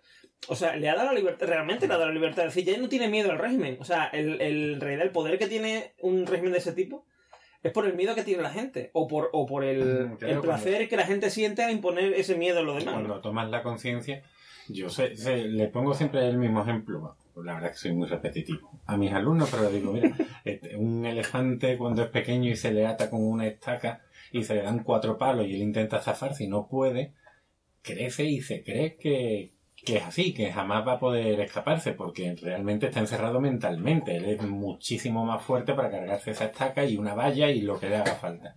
Pero por dentro está encerrado. Lo que ha hecho V con Ivy es abrirle los ojos, abrirle los ojos a este elefante que con nada que mueva el cuello, esa estaca se, se la lleva por delante. Mira, hay un ejemplo parecido al que tú dices, que es el de uno, un experimento que hicieron con monos. ¿Vale? Bueno, un mono que lo ata a una estaca chiquitita. No, no, no. Ah. Eh, un- cogieron un grupo de monos, ¿vale? Y los metieron en, en una en una habitación, digamos, en una habitación, en, una, en un hábitat de esto que hay, ¿no? Para monos. Y le ponían en un sitio, sí, Un habitamono. de, de un zoo o algo así, ¿no? Vale, y le ponían eh, un, una banana o algo así, ¿eh? que, no, que si, la, si la cogían, eh, después les daba una descarga a los monos. Si alguno cogiera, le daba una descarga. Entonces, cada vez que, alguien, que alguno intentaba subir por la banana, cuando ya pasó varias veces, o el plátano, pues el resto de monos mm, decían dónde va y lo cogían y le pegaban una paliza, o una paliza no, pero le pegaban o le impedían subir, ¿vale? Eh, total, que empezaron a sustituir monos. O sea, que primero quitaron uno, después quitaron otro, o sea, lo iban pasando con- por uno nuevo. ¿vale? Hasta que ya no quedó ningún mono que hubiese visto el resultado de coger la banana, ¿vale? Y seguían haciendo lo mismo. ¿Vale? Porque se habían ido enseñando unos a otros que había un peligro si cogía el, el plátano, ¿vale? Y a lo mejor ya no había peligro. Sí, sí, ya. a lo mejor. Vamos, a lo mejor no, que ya no había peligro. o sea, es decir, de- la- la- el plátano eh, era peligroso durante, bueno, peligroso. eh, digamos, provocaba descarga al principio, después ya dejó de hacerlo. Sin embargo, ninguno le dio por subir, porque los demás no le dejaban. O sea, le dio, pero ninguno le dejaba. Cuando alguno decía el plátano, el plátano, el resto lo ayudaba y lo va, hacía. ¿Dónde vas? ¿Y yo dónde vas que me van a electrocutar todo el mundo? ¿Vale? Entonces, lo, lo- le impedían subir. Eso te lo digo para que, por ejemplo, un buen ejemplo Ay, también. Cuando vaya con un plátano, tenga cuidado. Tenga cuidado con lo que hace. No, lo digo por si quieres un ejemplo nuevo. Y aparte creo que también se ve. Es decir, mm, muchas veces hay cosas que hacemos a día de hoy que a lo mejor el riesgo ha desaparecido. ¿Mm? Por ejemplo, mira, te voy a poner un ejemplo muy sencillo. Eh, la religión semítica, como suele decir, o sea, el judaísmo y el, y el, y el, mm, el islamismo, el islam, correcto decirlo, eh, prohíben el consumir carne de cerdo. Pero no lo prohíben por nada, quiero decir, porque siempre, no, es que Dios no quiere, bueno, Dios no quiere. Es que el cerdo, no sí, pero que el cerdo, el cerdo era un animal muy peligroso. Porque tenía la triquinosis, tenía, o sea, una serie de cosas que, mm, que era un, un animal que provocaba enfermedades. Bueno, de ¿Vale? hecho, ahora he leído, bueno, he leído, no he visto en el telediario que hay una familia en Ciudad Real que está triquinoseada por Sí. una matanza ilegal. Claro, entonces, eh, o, por ejemplo, si tú coges eh, la comida esta halal o la comida kosher y todo esto, en realidad son comidas muy saludables. Quiero decir, la forma que tienen de preparar, o sea, saludable- saludables no. Eh, no sé la palabra, más que saludable es eh, higiénica, ¿vale? Porque el tema de sangrar a los animales, no sé cuánto, todo eso evita muchas enfermedades. Entonces, en realidad estaba ahí por eso. Claro, es una forma muy buena de propagar eso de no te comas esto.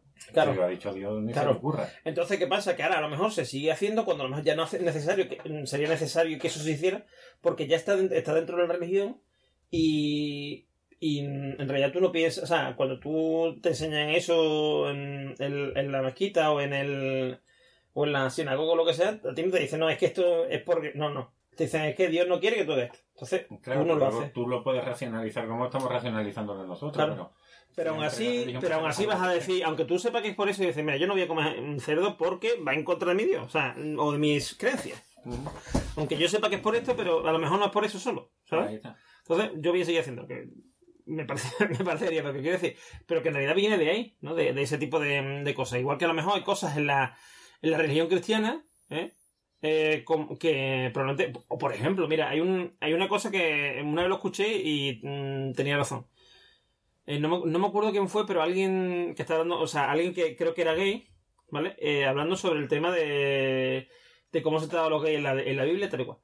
Y dice, hombre, es que tenemos que tener en cuenta, dice que era una época en la que moría mucha gente, había que tener muchos hijos para que mm, se, se, incrementara la población, ¿vale? Y el, y el que hubiese gente gay era un desaprovechamiento.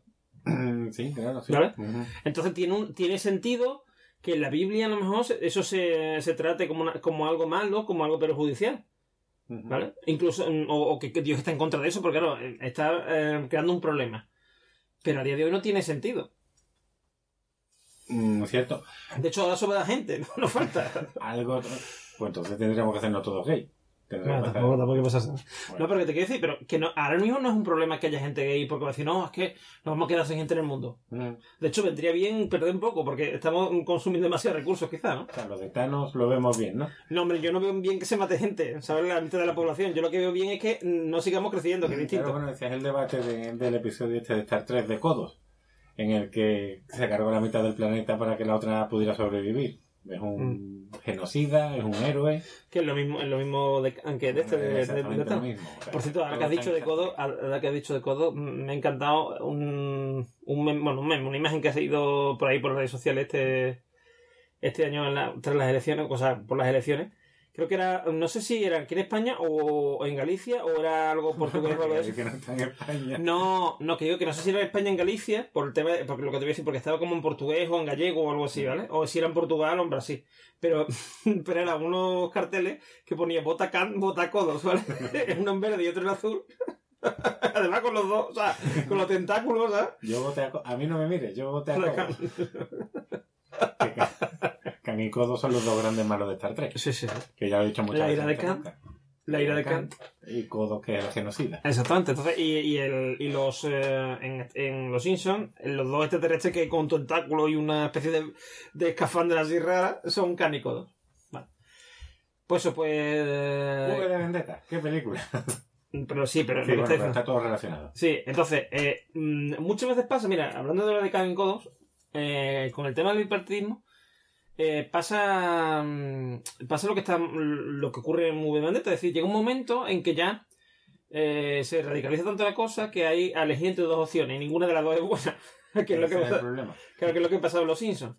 Y, y a lo mejor si se está produciendo un radicalizamiento, una radicalización de la sociedad, porque, que por ejemplo lo que pasó cuando se escribe V de Vendetta en los 80 con el tema de Thatcher y tal, Thatcher, ¿vale?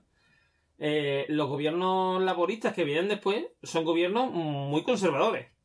No son Tories, son, pero son, bueno, económicamente, eh, desde el punto de vista económico y tal, son muy conservadores y son, eh, sin embargo, antes eran de otra forma, eran más mmm, socialdemócratas, más, más socialistas, digamos. ¿no? Entonces, eh, cuando hay un escoramiento hacia un, hacia un lado, si hay un bipartidismo, eh, se puede tender a que nos pase como nube de Vendetta. Es decir, eh, hay un partido, ¿qué tal? Entonces, ¿qué ocurre? Que aprovechándose de eso, eh, el partido este del... que no sé, no sé si lo llegan a mencionar cómo se llama. Sí, es fuego nórdico. Eh, fuego, sí. Nordic Fire, Nordic Fire. Una palabra que puede ser fuego nórdico. Sí, fuego nórdico. Suena a sauna. Sí, a sauna, o bueno, o algo así como se dice mitológico, ¿no? De Thor y esto. A postura sexual. Sí, sí. Fuego o a bebida, tío, también. También puede ser. Fuego Valirio, hay una bebida que se llama Fuego Valirio por un juego de tronos, pues. Ah, serie que no he visto todavía. Pues Fuego Nórdico, bueno, está, por, o sea, está en el momento perfecto de empezar a verla. Sí, pero fíjate, además Fuego Nórdico a mí me recuerda a Nietzsche, no sé ya en qué libro era. Pero cuando habla de la furia rubia, refiriéndose al pueblo bárbaro que, que estaba quitándole el terreno a, lo, a los romanos y cómo ese espíritu alemán iba a seguir en auge y para arriba, que luego ya eso lo tomarán en, en Hitler como le dé la gana, sí. y Heidegger, pero esa idea de fuego nórdico y bestia rubia, como la llamaba, pues es muy heavy. Es muy heavy. No sé, me remitió a él, aunque no no, sí, mucho sí. de, de Nietzsche aquí. No, aquí no de Nietzsche, sí. Aquí de Nietzsche no. No. Ah, no, hoy no, hoy no, no, no. ¿Qué, dices tú? Que en el podcast no habíamos hablado de Nietzsche. Ah, sí, sí. Nietzsche. Sí, sí. Que, mm, que eso. Y de, y de Kant. Y de Kant y Nietzsche. Y de Kant. Kant y Nietzsche, Kant y Nietzsche, sí. Bueno, pues eh, y entonces, eh, Fuego Nórdico, eh, digamos, empiezan ya a imponer su, su tema ideológico y tal, pero claro, necesitan un golpe de efecto que ya elimine cualquier disidencia. Entonces, y es esta, esto de, de esta mm, epidemia de repente. Y Este ataque- la culpa al otro, claro. Claro. Es decir, pues han sido los musulmanes. Sí, sí, o ha sido, o quien sea, o, o han sido los progresistas, o han sido no sé qué. Le echan mucha culpa a Estados Unidos de Estados Mm. Unidos nos ha metido en esta guerra o muchas historias así. Decir, Sí, y de hecho, y de hecho Estados Unidos está en... en- Además, cuando habla de Estados Unidos me, me gusta mucho porque eh, la boca, que, es- que sería en la, en la novela, que aquí no lo dicen, pero en la boca, que es el... el- el- un, un señor, una especie de Jiménez Los Santos o algo así, de que hay en la... en la- la- lo que sería la BBC, aunque en realidad se llama eh, British eh, Television Network o algo así. BTN, la BTN. Interlink. Y la Interlink, sí, sí. En vez de Internet, Interlink.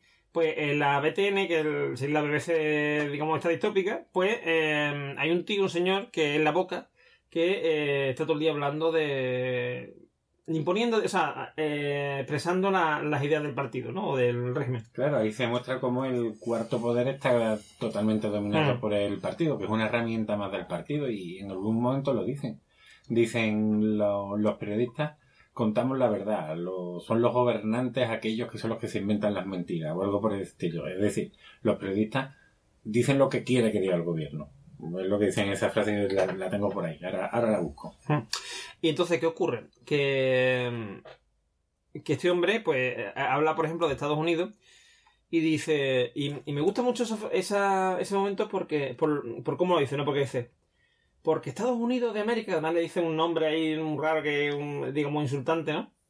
Estados Unidos, eh, no, ¿cómo es? Eh, no está así, no está tal y como está, porque supone que están eh, hundidos, ¿no? Que está en la miseria, que está da cosas muy malas en Estados Unidos. Hay además mm, continuas revueltas y no sé qué. Y, y dice, no están así por la guerra que provocaron eh, y, por la, y por las decisiones económicas que tomaron. Dice, están así porque van en contra de, de, de los designios de Dios o algo así. O sea, le da la vuelta, es decir, te dice las razones reales por las que está así, que es porque crearon, provocaron una guerra, que, se- que los mandó a la mierda y provocaron una serie de decisiones económicas malas que han provocado que estén en la, en, en la ruina. Pero dicen, no, no, pero no es por eso. Es porque mm, se oponen a nuestras creencias y a nuestro no sé qué. Claro, sí, sí, si son totalmente contrarios a nosotros, pues a ellos les va mal, porque son los, los malos, los que Claro. lo han entendido bien. Y además, y además nos presenta una eh, una Inglaterra fuerte. Esta Inglaterra saldría de. O sea, la Inglaterra de aquí de, de la novela, de la, de la novela gráfica y de la película se saldría de. Hay un Brexit también. Pero además por la brava, yo creo que ahí. Bueno, ahí ni habrían entrado, dirían, anda y lo ha tomado viento fresco. Yo creo que invadiría en Europa. Diría. Desde Gibraltar. No, no es que no es que vayamos a salir de Europa, no es que Europa va a entrar en, esta- en Ahí. el, el Reino Unido. Sí, sí. La, Y. la reconquista. Sí, sí. la reconquista. Que después se convierte en resistencia. Pero bueno, mm, no vamos a meternos en Bueno, luego, luego hablaré un poquito de eso, no de reconquista, evidentemente, pero sí nos meteremos, vamos un poquito de Histocast. Ah, De. Histocast, bueno, sí, cuando hablemos de Guy Fawkes. Fawkes. Fox. Es Fox, ¿no? No sé. No sé. Fox. Fox. Que, bueno, que es el, es el protagonista de la película, porque, eh, bueno, de la película no, a ver, eh, hay Es el un... que mueve, es el espíritu impulsor. de- Sí, hay un, hay un personaje, hay un personaje eh, histórico británico que es eh, Guy Fawkes, que es uno de los que promueve esta historia de lo de las... eh, vamos, el hecho por el que el señor eh, rey de la Tierra, o reina de la Tierra, depende de este caso, en este caso, bueno, sí. Bueno, no, era Jacobo I. Sí, pero que digo, pero que los reyes, que los reyes de, de Inglaterra eh, no tengan un poder absoluto. Y es porque este tío hizo una revuelta, pegó un petardazo en el parlamento y eh, y eso provocó una serie de esto, que a ver, supongo que es lo que vas a hablar ahora Sí, después, ¿no? sí. No, no llegó a meter el petardazo, pero, Bueno, pero estuvo a punto, fue lo sí. suficiente como para liarlo un poco. Estuvo a punto. Entonces, eh, creo que explosión hubo, pero no llegó a, a hundirlo. Pero, pero eso, total, que montó allí un atentado, ¿no? Y, y eso fue un 5 de noviembre. Entonces, el eh, V, digamos que el accidente en el que surge V como tal, ocurre también un 5 de noviembre. Y él se centra en ese personaje y en cómo. Digamos que él. él, eh, para él hay dos personajes clave que son este Guy Fawkes y el Conde de Montecristo. Por el tema de la venganza. Exacto. La venganza que, que lo cierra. Que de hecho él se llama V por. eh, es, mm, como dice el nombre de la película, V de vendetta, o sea, V por mm, venganza, ¿no? V de venganza. V de verano azul. De venganza también, sí. Todo junto. Todos juntos. Un verano azul. Sí. Y, y esto que esto es importante porque mm, él, él lo que hace es eh, organizar una venganza al estilo de Guy Fawkes. Es decir, eh, mandando, intentando mandar el, el Parlamento a tomar por culo, hundirlo, que de hecho es lo que hace al final. Y lo, bueno, empieza un año antes hundiendo el, el El- Tribunal Supremo, ¿no es? O el Palacio de Justicia. no sé. de eso. Bueno, es sí. algo así porque yo recuerdo la estatua de la justicia Sí. también Entonces la, la- lo manda a tomar por culo. Que, que ojo, que en la novela gráfica es distinto porque lo primero que se carga precisamente es el Parlamento. En la, en la novela, creo, ¿recordás? No me acuerdo ya. Señor, Bueno, no acuerdo. tantos edificios. Sí. Yo no he ido a Londres. Bueno, pues, no lo sé porque... pues te- mira, vamos, vamos a organizar un- una excursión a, a Londres. Vamos a hacer un directo desde allí. Sí, sí, desde un pub, ¿no? De... Como- Peña sevillista. sevillista. Mira, mira, es verdad, porque tú y yo somos sevillistas los dos. Que, que, que, vamos, que podía haber sido que fuéramos unos béticos sevillistas, pero Podría somos- haber sido, podríamos haber tenido aquí grandes debates. Sí, sí. Debate, debate electoral como los de Moranco. Bueno, que nos vamos por la rama. Eh, lo que estábamos diciendo, entonces, eh, él hace una venganza como la del Conde de Montecristo, además, igual, con mucha, digamos, muy pensada, muy. porque va por pasos, ¿no? Y va haciendo cosas, y, y, bueno, de hecho, el tío, para que cuenta, como es, se tira 10 años. ¿eh? em, em, preparando el, el TUF, como lo dicen los londinenses, el, el El metro. metro, que estaba anulado y tal y cual, porque como hubo un brote allí, no pues lo, lo cerraron. Y el tío se dedica a restaurarlo durante un año para poder. Años. o sea, perdón, durante 10 años para poder mandar el metro desde una parada hasta otra parada que hay debajo del Parlamento para reventarlo. Que eso me recuerda otra vez a la película de Top Secret. Cuando el padre de la chica eh, hace un, un túnel para escapar con una cuchara y se ve la escena. Bueno, se ve como es el túnel y tiene farolas, Sí, está sí, asfaltado, pintado. Entonces, por Dios. Hay, que ver esa película otra vez. Sí. Lo tengo aquí en el disco duro, ¿eh? Sí. Sí. Bueno, pues me lo hace poco. Eh, pues eso, pues resulta. Quiero decir, la compré, la compré. y eso, lo que está diciendo, que. mm, Que eso, que eh, él, él, eh, urde todo un plan.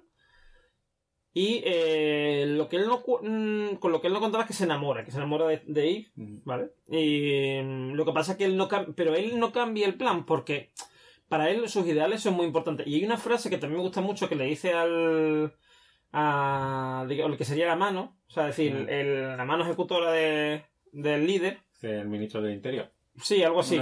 Sí, mm, sí, pero un ejecutor, una especie de ejecutor que tiene, que es el que, el, bueno, el que organizó el ataque, el que organizó la investigación, todo eso, mm, para pues, mm, poder llevar a cabo el ataque y tal. Eh, pues este tío, que es un tío sin, sin escrúpulos, que de hecho es el que al final eh, termina matando a, bueno, o- o Sí, sí.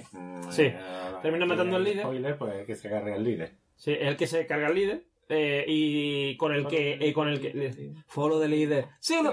Pues este no lo siguió. Y.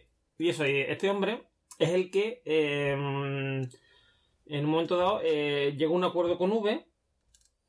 para. Eh, que V va a ir con segundas intenciones. Que es cargárselo a él también. Que el otro también iba con las intenciones de matarlo. Claro, sí. Entonces, eh, eh, y es, mm, es, digamos, de- deshacerse del tío este, ¿no? Del líder. Se cargan al líder, entonces cuando ya se quedan cargado al líder, eh, V mata a todos los demás, incluido el tío este, pero eh, queda mal herido. Y cuando le está. de- mm, y cuando. Este hombre está intentando matarlo, le ha pegado cinco tiros con su propia pistola y ve que no se muere, dice, ¿por qué no te mueres? Dice, porque el, Los ideales son No, dice- las no, dice, no, porque dice porque mm, eh, mi cuerpo es no sé, algo así como que su cuerpo es mortal, pero los ideales no mueren nunca. Dice el cuerpo es, el cuerpo es mortal, pero los ideales nunca mueren. Entonces, eh, es como diciéndome, mis ideas son las que provocan que todavía esté vivo, que todavía tenga ganas de vivir y de matarte a ti. Y de, de hecho, mm, consigue matarlo y irse a la estación y morir en los brazos de Eve, que es la que al final mm, pega el, Sí, es la que, sí, la que hace que todo meta el petardazo porque es la que activa el, el vagón del metro. Y además, en ese momento aparece el inspector de policía que está investigando el caso del, de V y tal. Que tiene en su mano impedirlo, pero al final no lo impide porque se da cuenta de. De hecho, me gusta mucho ese final porque empiezan a aparecer gente con el. con esta careta de Guy Fawkes y tal. Y. Y el ejército no interviene. Porque el, como ya no hay eh, gerifalte, grandes gerifalte, porque ya no está ni, ni la mano, o sea, no está ni la mano, ni está el líder, ni nadie. eh, de hecho, intentan comunicar con ellos y no, no contestan. Deciden no actuar, porque en realidad, el, de hecho, el, el que lleva, no sé es coronel o capitán, sé, el que lleva allí el, el mando de la situación, de un primer momento dice, espero que esto no, dice, porque lo único que puede pasar cuando venga la gente, espero que no venga nadie, dice, porque cuando venga la gente lo que va a pasar es que mm, va a haber una escabechina. Y él quiere evitar eso, ¿vale? Quiere que, que la cosa vaya peor.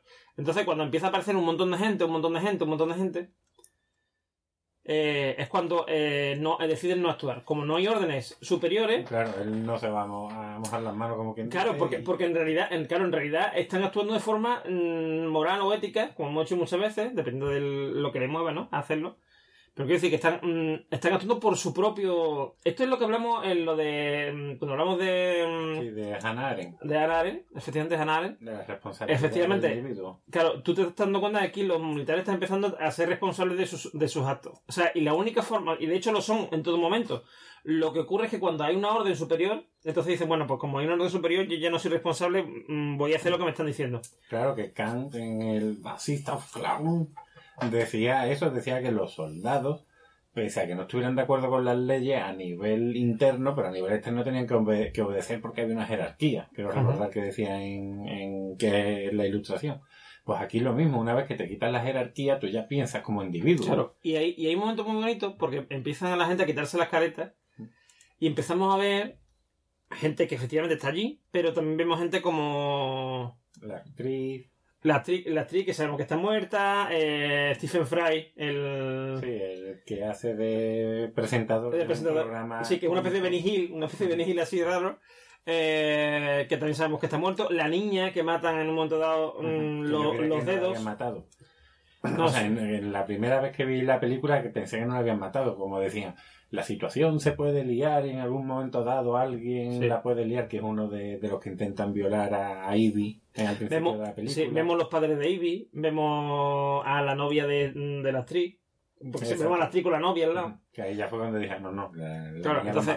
Claro, entonces eh, vemos como, o sea, como que, porque, y, y mientras hay un texto que dice de Ivy, ¿no? Ivy está hablando y está diciendo que, que V, porque le pregunta el, el policía que quién era V. Dice, V era mi, era mi padre, era mi madre, era mi Hermano. mi hermano, era el fulano de tal, la de esto, era no sé quién, o sea, era, mm, eh, y decía al final, eh, V somos todos. Como diciendo, el, mm, o sea, él es el que había organizado todo esto, pero en realidad lo había hecho por todos nosotros. Por eso digo que en realidad eh, ahí de lo que está hablando es de la libertad y de cómo es nuestra obligación, o sea, y como si, si nos damos cuenta de que somos libres, podemos recuperar la libertad por muy suprimida que esté. Claro que yo creo que esta película le gustó mucho a, a los Wachowski, que ojo, que no la dirigen ellos, ¿eh? Que yo creía que la habían La producen, ¿no? ellos, la producen. Es como Tim Burton con, con la del Jack Skeletor este, la de... Sí, ¿Cómo se llama? Mm, Navidad. es lo mismo. Pero en Matrix con Neo ocurre algo parecido, que llega un punto en que despierta. Y Hmm. yo creo que lo que parece que le estamos viendo a estas dos personas era el hecho de despertar y tomar conciencia, porque con Ivy hacen exactamente lo mismo, incluso V. Al final de la película también se da cuenta que, bueno, que no todo tiene que ser venganza, que también hay lugar para el amor, Para el amor. Y, y, y ojo. Pero sin embargo, aunque hay lugar para el amor, ella- él baila con ella, que es un acto digamos, de amor tal y cual, pero mm, aun a pesar de eso, eh, él no deja de, de ejecutar el final de su plan, que sabe que él va a morir, que no va a poder amarla después, pero él sabe, pero mm, es que él, eh, él considera, es que para él, él murió ese 5 de noviembre en que él sale ahí del experimento, ha hecho un- una piltrafa, ¿no? Entonces, No, eh, el pero estaba petadísimo. sí, sí. Por Dios. Sí, sí, sí. Está todo fuerte. Em, entonces, eh, creo que eso es importante en el sentido de, em, de que él llega a, a eso eh, a, esa, mm, a esa sed de venganza porque él considera que ya ha muerto. Mm. O sea, y sin embargo ella le hace darse cuenta... Que él ya estaba muerto también. Claro, claro, claro, claro. Eso, por eso le gustan. Pero sin embargo, ella le hace darse- darse cuenta de que sin embargo sigue vivo. Mm. Pero aún así, aún así se sacrifica por todos. Por eso dice Ivy que, que V es su padre y su madre. Es, o sea, es todo el que, el que murió muerto y ya no. Y, ya- y no se puede, digamos, no se puede vengar. Y es todos nosotros que nos hemos beneficiado de las acciones de V para ser libres. O sea que él nos ha liberado. Por eso somos V somos todos. Claro, pero ojo que también V es muy destructor, en el sentido, bueno, V también hay que verle el lado malo, porque Sí. cuando él está contando la historia de habrá alguien que cometa alguna estupidez y eso será la, la llama que, bueno, la mecha que encienda toda la dinamita del pueblo, es la muerte de la niña, Pero eso no lo cuenta él. Eso lo cuenta el, el inspector. el ¿no? inspector de policía. Cierto, cierto. Ujú. El inspector lo que va diciendo es, porque claro, él sabe y V lo sabe en realidad. V sabe que eso va a pasar. Claro que va a haber víctimas inocentes, pero, Sí, pero, pero no daños son... colaterales, creo que podría llamar. Sí, vale, sí, pero mm, a ver, son daños colaterales, pero... mm, eh, pero en realidad está ocurriendo. Quiero decir, a, ver, de- a lo mejor ese niño hubiese muerto más adelante. Bueno, más adelante, ¿Sabe? en 100 años seguro. No, no, no, no, pero digo en 100 refieres. años. Me refiero a lo mejor si la niña sale que resulta que al final es gay, o que yo qué sé, le gusta la música clásica, que allí tampoco le gusta la gente. Entonces, em, lo que ocurre es que, mm, o sea, decir, eh, eh, su vida está en riesgo, de todas maneras.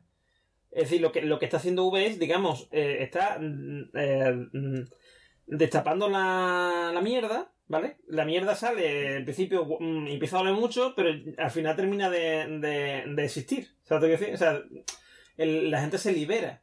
Por eso la niña vuelve a aparecer ahí, porque la niña no ha muerto. Lo que te quiere decir esa escena final es que la niña no ha muerto en balde. Todos han muerto por algo, o sea, por, por, un, por la libertad final que tiene todo el mundo. Y al final consigue ser libre. O sea, el, el- el hecho de, de que se libere todo el mundo hace que esa muerte, que había sido una muerte absurda y sin sentido, ahora cobre sentido.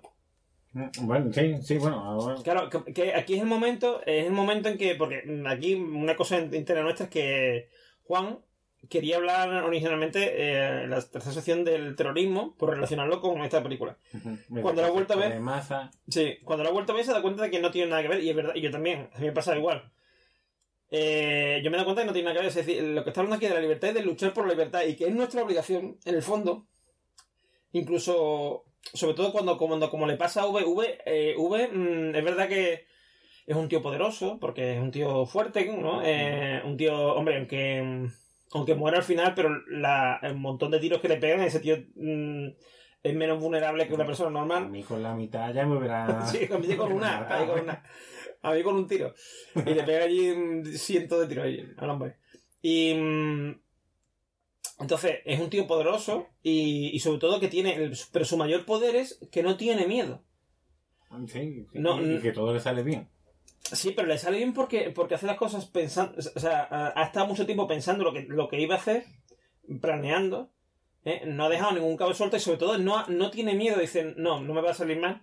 No piensa que le pueda salir mal porque, eh, porque lo está haciendo por un bien mayor. Claro, La forma de pensar de Wii también es peligrosa. Quiero hombre, decir, muy, muy peligrosa. Es muy También peligrosa. Tenemos que llegar por, por una cuestión que, uh, al menos, bueno, dilo tú y después por lo que lo es digo yo, que sí, es lo mismo. a ver, sí, yo creo que por donde sea, es peligrosa porque él, es verdad que él está luchando por algo, eh, por un bien mayor que, el- que es el- la libertad, ¿vale?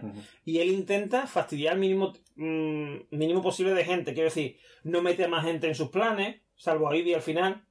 Pero en, en realidad no intenta meter a nadie en sus planes, no intenta... O sea, la, la gente que muere son o gente que se lo merece, ¿vale? Como puede ser mm, el, el la voz o tal y cual. O la Que son mano. los que él mata. Claro, que son los que él mata, o como daños colaterales, digamos, pero que son eh, muertes que él considera inevitables, ¿vale? Pero en Mm. realidad él intenta matar el mínimo, o sea, intenta matar, no matar gente, gente inocente. Eh, el peligro está en que si. mm, En este caso él está luchando por libertad, pero si está luchando por un ideal equivocado, como por ejemplo algo que nos puede sonar como la independencia de una zona, o, o, o una nacionalidad, ¿no? Por ejemplo. O eh, está luchando por, por una religión. De, de Quebec. ¿eh? No, de, bueno, de Quebec o, de, o del País Vasco o de mm, Irlanda del Norte. mm, ¿Del norte o del sur? Norte. Del norte, del norte. eh, o de cualquier cosa, o de una religión como puede ser, por ejemplo, mm, la religión católica, porque todo el mundo iba a pensar que iba a decir Islam, pero no.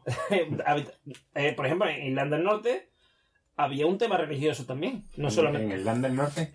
Irlanda, Irlanda Ah, del Norte. Había dicho Irlanda del Norte. No, había un tema religioso también porque, Ajá, eh, católicos, claro, son ca- los eh, falangistas y los... exactamente, los, los, los unionistas eran, eh, protestantes no, protestantes no son la religión esta anglicanos, americanas, que, Anglicano. que hablaremos ahora de los Sí. americanos. y eh, este buen hombre era, o sea, este buen hombre, esta buena gente de Irlanda del Norte eran eh, en su mayoría cristianos, los digamos los secesionistas. Eh, o sea, hay también una lucha de religión. Eso también son, eh, eso también es un motivo para, pero claro, es un motivo a lo mejor equivocado. Porque no estamos buscando el bien de todo el mundo, estamos buscando el bien de unos cuantos. ¿Vale? Que sí que es verdad, tú puedes decir, bueno, pues aquí también, pues aquí los que mandan se van a tomar por culo, claro, pero es que los que mandan están subyugando a los otros y le están haciendo un perjuicio. ¿Vale? Cierto. Yo por lo que iba a criticar a, a V es porque sí, él lucha por la libertad, pero más que por la libertad, lucha por cargarse a esa gente, por cargarse a ese, a ese gobierno y ese partido, pero no va, no propone ninguna solución. O sea, no porque muera, sino porque en su plan no estaba proponer ninguna solución. Es decir, pasamos del totalitarismo al anarquismo. Y ahí nos tenemos que llevar todo bien. No propone un cambio. de- Claro, pero es que él destruye. Es Claro, pero, pero tú también puedes plantearte decir que. Nietzsche. Sí, pero tú también puedes plantearte decir, bueno, es que él considera que no es su función. Sobre, pues sobre todo porque, mira, de hecho, al final de la película hay un momento en que eso se ve claro. Él entiende y lo dice, ¿vale? O sea, él, él en el fondo piensa como tú, porque él dice, mm, quiero que lo hagas tú a ir. Dice, quiero que lo hagas tú porque me he dado cuenta. Es que 40 balazos me van a matar. No, no, eso no lo podía haber hecho él en realidad. O sea, él, él de hecho va allí para hacerlo. Pero dice que prefiero que lo hagas tú porque me he dado cuenta que si que yo no lo voy a o sea yo no voy a a, a, a mí el que haya se acabe o no el régimen a mí no me influye porque yo voy a morir esta noche. Entonces como yo voy a morir yo no voy a estar ahí. Yo no yo no soy yo no tengo que ser quien tome la decisión de si de si el, el parlamento cae o no cae. Claro, Entonces- pero eso es porque él ya se ve que va a morir, pero en su plan Sí, pero- antes de llegar Ivy, ¿qué plan tenía? él tenía él llega allí moribundo. No, Y- digo, antes de que, de que o sea, si Claro, igual. 10 años excavando el túnel, Sí. en el año 9 que todavía le queda un año para hacer todo, no va a prever que lo van a matar. Sí, Él sí, sí, que- sí. No, no, él, él en todo momento, en todo momento dice que él, o sea, él cuando está allí él todavía no le han pegado ningún tiro, ¿vale? Él dice, lo único que nos parecemos usted y yo al, al otro, dice es que los dos vamos a morir esta noche. Ah, bueno, sí, porque al tío le han metido 40 balazos y ya... No, pero ahí todavía no han- mm, Cuando él lo dice, están eh, uno enfrente del otro, digamos, sin que haya pasado nada. O sea, creo que han matado ya al otro, al, al- Al líder. al líder, pero ya está. O sea, pero en realidad no ha- todavía no ha habido tiro ni A nada. Sandler. Adam Sandler, correcto. Eh, que me hace mucha gracia porque es igual que el actor, casi igual que el actor. El nombre. Bueno, entonces, eh, te quiero decir, ha habido ahí tiros ahí. O sea, todavía no ha habido tiros, no está herido, él no está herido todavía. Pero él sabe que lo van a herir de muerte, porque es evidente, hay un montón de tíos, ¿me entiendes? Y él sabe que. Y él ha ido con la intención de morir esa noche. Y que el otro también muere. Entonces, la intención suya es llegar allí moribundo, darle a la palanca y que el tren tire para adelante. ¿Lo ves? Es lo que yo digo, todo le sale bien, incluso eso le sale bien. Claro, entonces. en- mm, entonces, el. Pero la, la idea Ella es... lo que, eh, pero, pero él en un momento dado piensa como tú cuando se enamora de Ivy, piensa como tú y se da cuenta que quien realmente tiene que luchar ya por eso, o sea, él, eh, digamos, él mm, se convierte en un mero mm, facilitador de la libertad. Pero quien tiene que tomar la decisión de ser libres o seguir como están es la gente que, que, que va a seguir viviendo. Claro, pero a mí me parece, no voy a decir una actitud cobarde, pero sí una actitud simplista eh, o reduccionista, es decir, a mí esto no me gusta, quiero acabar con eso. Pero coño, propon algo. Porque es lo de Nietzsche y, ay, y el superhombre, como el león se lo carga todo, pero tiene que venir el niño, que es- el niño lo va a representar Ivy en este caso, pero él no conoce a Ivy todavía, cuando está plane- planeando todo. Pero es con que yo creo. cucharita Claro, pero es que yo no. mm, Bueno, su cucharita no, hombre. Sí, esto es como un torce, Sí, va sí. con una cucharita. Que además, el, el- te digo otra cosa, el túnel estaba hecho. Lo único que hacía era eh, preparar las vías y tal y cual. Bueno, bueno, pues va con una brochita quitando Sí, el polvo de las vías, como un arqueólogo. Bueno, pues eso. eh, a ver, ¿Y yo pero yo. glamour pierde Indiana Jones si lo ves como una brochita? Sí, la verdad que sí. Eh, entonces ocurre esto que te estoy diciendo. Yo creo que él, o sea, a ver, él, él no cuenta con Ivy en ningún momento hasta, hasta, el, o sea, hasta el último día que él se da cuenta que está enamorado de ella, baila con ella tal y cual, él no cuenta con ella, o sea, ella no está en el plan. Ujú. O sea, te quiero decir, en su plan no está ella, él, él está solo y el quien está en el plan es el, en la mano, o sea, él está utilizando al sistema en contra del propio sistema. Pero, pero fíjate, aunque tuviera el plan también pensado como Ivy entra en su vida por casualidad y gracias a su tarjeta puede ir a matar al presentador y la utiliza como niña, entre comillas, prostituta para... Que no Ah, hemos bueno. hablado de eso, ¿eh? Eso es lo que, no sí, que yo antes me acordaba. Pero que sí, que, hablo. que aunque tuviera todo muy contado y todo muy medido, Ivy le sirve como herramienta para, para hacer para ejecutar su plan o para que este Sí. tenga éxito. Hay un momento que hay un momento que me gusta mucho que es el que tú acabas de mencionar que es eh, que se ve digamos lo pervertido que está el sistema porque hay un eh, bueno aquí todo tiene que tener la- el avenimiento de la iglesia vale entonces cuando están en el proyecto este raro del que sale V eh, están a- a- a- digamos que la supervisión del sitio lo llevaba un, un tío que era un cura. ¿vale? Un cura anglicano que va por allí y tal, y que al final resulta que se convierte en. en. obispo, no, hombre. mm, Cardenal, lo- Cardenal, cardenal, eso. En cardenal, ¿vale? Y ya cuando, o sea, cuando, digamos, ocurre la película, el tío es cardenal, es un tío ya con buena posición, y eh, se dedica a follarse a niñas y niñas, ¿vale? Pero así, o sea, te lo dan a entender al principio y tal, y, y me- pero y, y llega un momento en que te das cuenta, porque además le dice, el- le dice el asistente, ha mandado una nueva muchacha para usted, no sé qué dice, pero pasa que creo que es un poco mayor. Y el tío te indigna, pero demasiado mayor. Y no, bueno, no sé, no sé, ya, eso ya... Es eso tendrá usted que juzgarlo, no sé qué, porque el, el tío no prefiere no mm, evaluar, ¿no? Este tema. Y se lava las manos como, ¿no? Como Pilato. Entonces, mm, llega el, el, el este hombre, el obispo, no, coño, lo hemos dicho antes, el cardenal, y se encuentra allí a, a Ivy, vestida con un trajecito así muy, no sé, como Alicia en el País de la Maravilla, pero con la falda más corta. Sí, que sí, zapatitos de charol, medias Sí, sí. hasta Sí, la rodilla, hasta la calcetines rodilla. largos, Muy rollo Lolita, sí, de hecho del, Sí, de, los, de los hipermaquillada. japoneses. Sí. Sí, las maid, rollo este maid así de japonés, una Eso cosa sí, así. que, es un hombre japonés Sí, seguro. seguro. Eh, pues eso, eh, así muy sexy, digamos, pero Medio muy, claro, pero muy, piño- pillo- eh, o sea, muy pinta así de niño, niña y tal, ¿no? Que como infantil.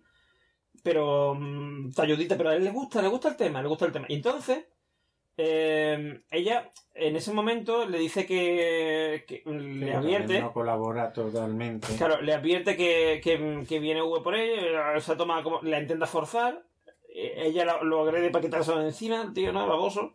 Y, y en eso aparece V y ya se da cuenta que es verdad, que es que va por- por él. Y, y en todo momento, el, el oído, como dicen esta gente, la oreja, o la oreja creo que dicen, eh, es decir, hay unas escuchas allí, porque para, además para proteger a esta gente, eh, a esta gente me refiero a los que van matando, porque los que van matando son todos altos cargos de...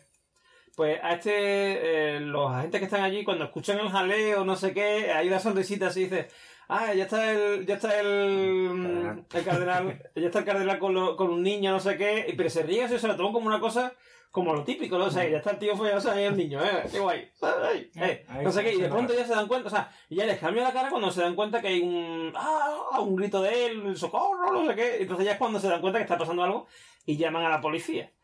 Y ya llegan allí y se encuentran la con- mano o los dedos. Sí, los dedos. Bueno, los dedos. Es que yo los dedos creo que no son la policía. Los dedos son los agentes que están por la noche o Sí, son como una especie como de... mm, de.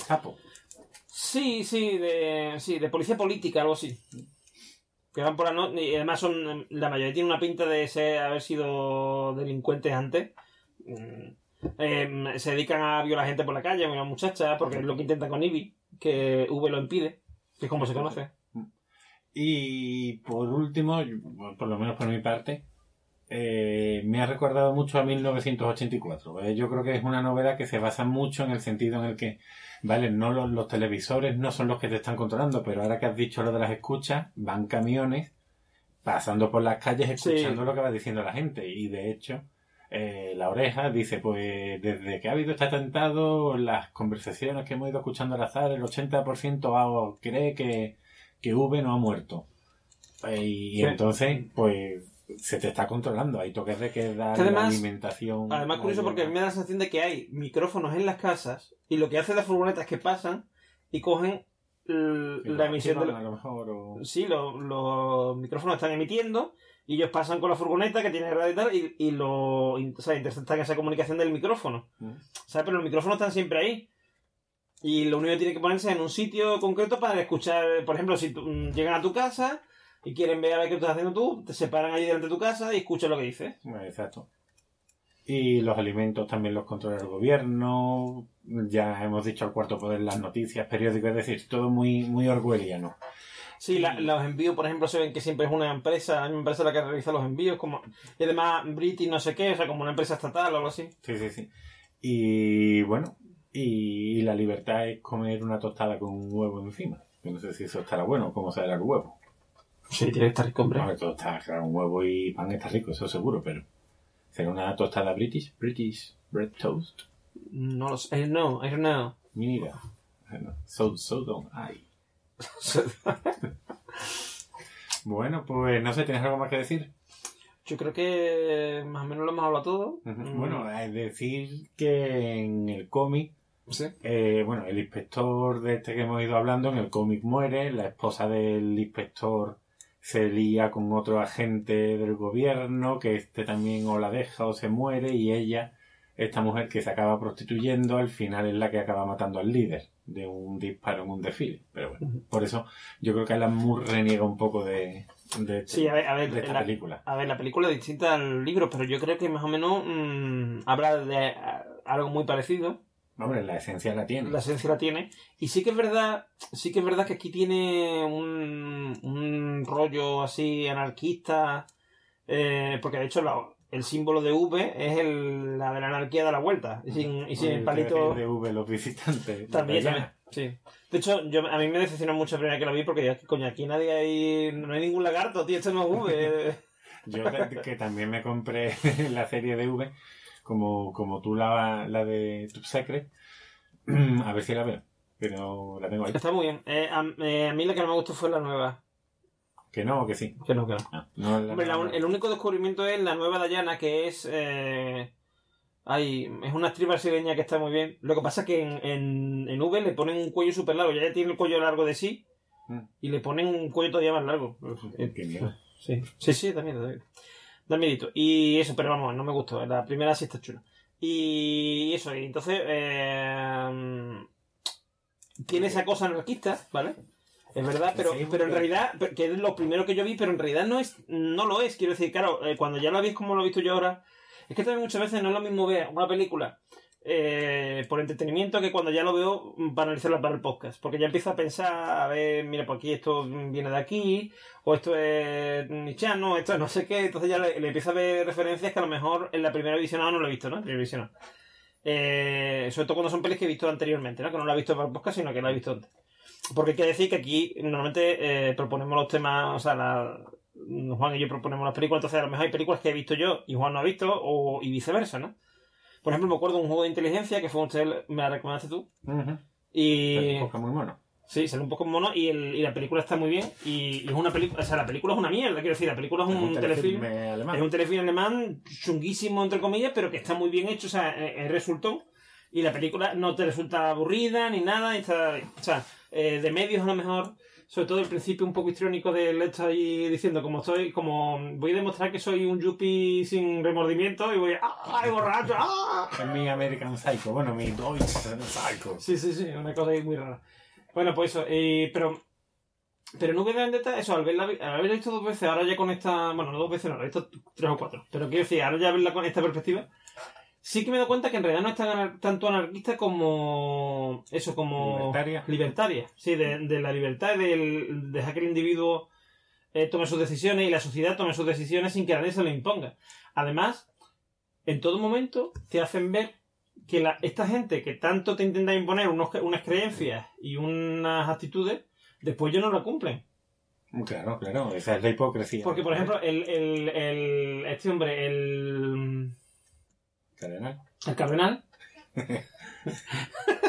como se me trae una, una, una palabra, el cardenal es un tipo eh, que hace todo lo contrario, que dice, es un tío promiscuo y además con niños, o sea, hace todo lo contrario a lo que sería la religión católica, que es lo que el lo que este régimen totalitario del del fuego, nórdico Fuego nórdico. Eh, se supone que defiende, ¿no? El, el, por ejemplo, el cerebro, o sea, el cerebro, el líder, ¿no? El líder es un tío mm, súper súper vehemente que no es capaz de, o sea, que no acepta nada. mm, se supone que está haciendo que, la, que- queriendo que la gente acepte órdenes y por el bien común y no sé qué. Sin embargo, él mm, no es capaz cuando le están aconsejando sus empleados, o sea, sus súbditos, haz esto porque vamos a ver que nos vamos a la mierda, ¿vale? Mm, mm, ten cuidado que está pasando esto. Él lo nie- o sea, él directamente lo que se, mm, a lo que se dedica es a decir, no, eso es falso, hay que negar eso y hay que hacer como si no pasara. ¡Pum! Y claro, si se come después lo que le pasa lo que le pasa. Lo que pasa es que es traicionado por su propia gente. Sí. También para concluir, ahora que hemos hablado de, que he mencionado lo de 1984, cómo el lenguaje va cambiando, porque lo dice la actriz.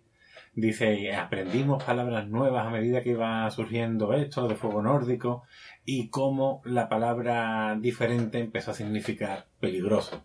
Es decir, todo tiene que Eh, ser peligroso, inconveniente, sí. pauta de, de- del adoctrinamiento y pues entonces, claro, todo lo que sale es de lo recto, pues los homosexuales, los musulmanes, todo lo que es recto para el partido, evidentemente, pues todo eso es considerado peligroso y digno de ser reprimido y eliminado. Entonces, cómo, oye, las palabras que son nuestra forma de pensar, cómo pueden ir evolucionando y cambiando. Por ejemplo, en el, circunstancias. en el caso del personaje de Stephen Fry, del, del hombre este mm, Sí, el, que tiene del- el programa eh, de, de humor, el que sería a lo mejor Buena Fuente. Mm, sí, yo- mm, sí, bueno, fue- es que nada más hacen como lo de Benny Hill ahí, yo no sé, una, sí, pero es como un, late night, sí. es un late night, sí, una especie como de Buenafuente o algo así, o de em, Joe Leno o una cosa así, ¿vale? Entonces, eh, este buen hombre eh, hace una broma, él piensa, porque claro, es un tío muy poderoso dentro de la televisión, es un tío muy respetado, piensa que no le va a pasar nada, él es homosexual. No se sabe, pero es.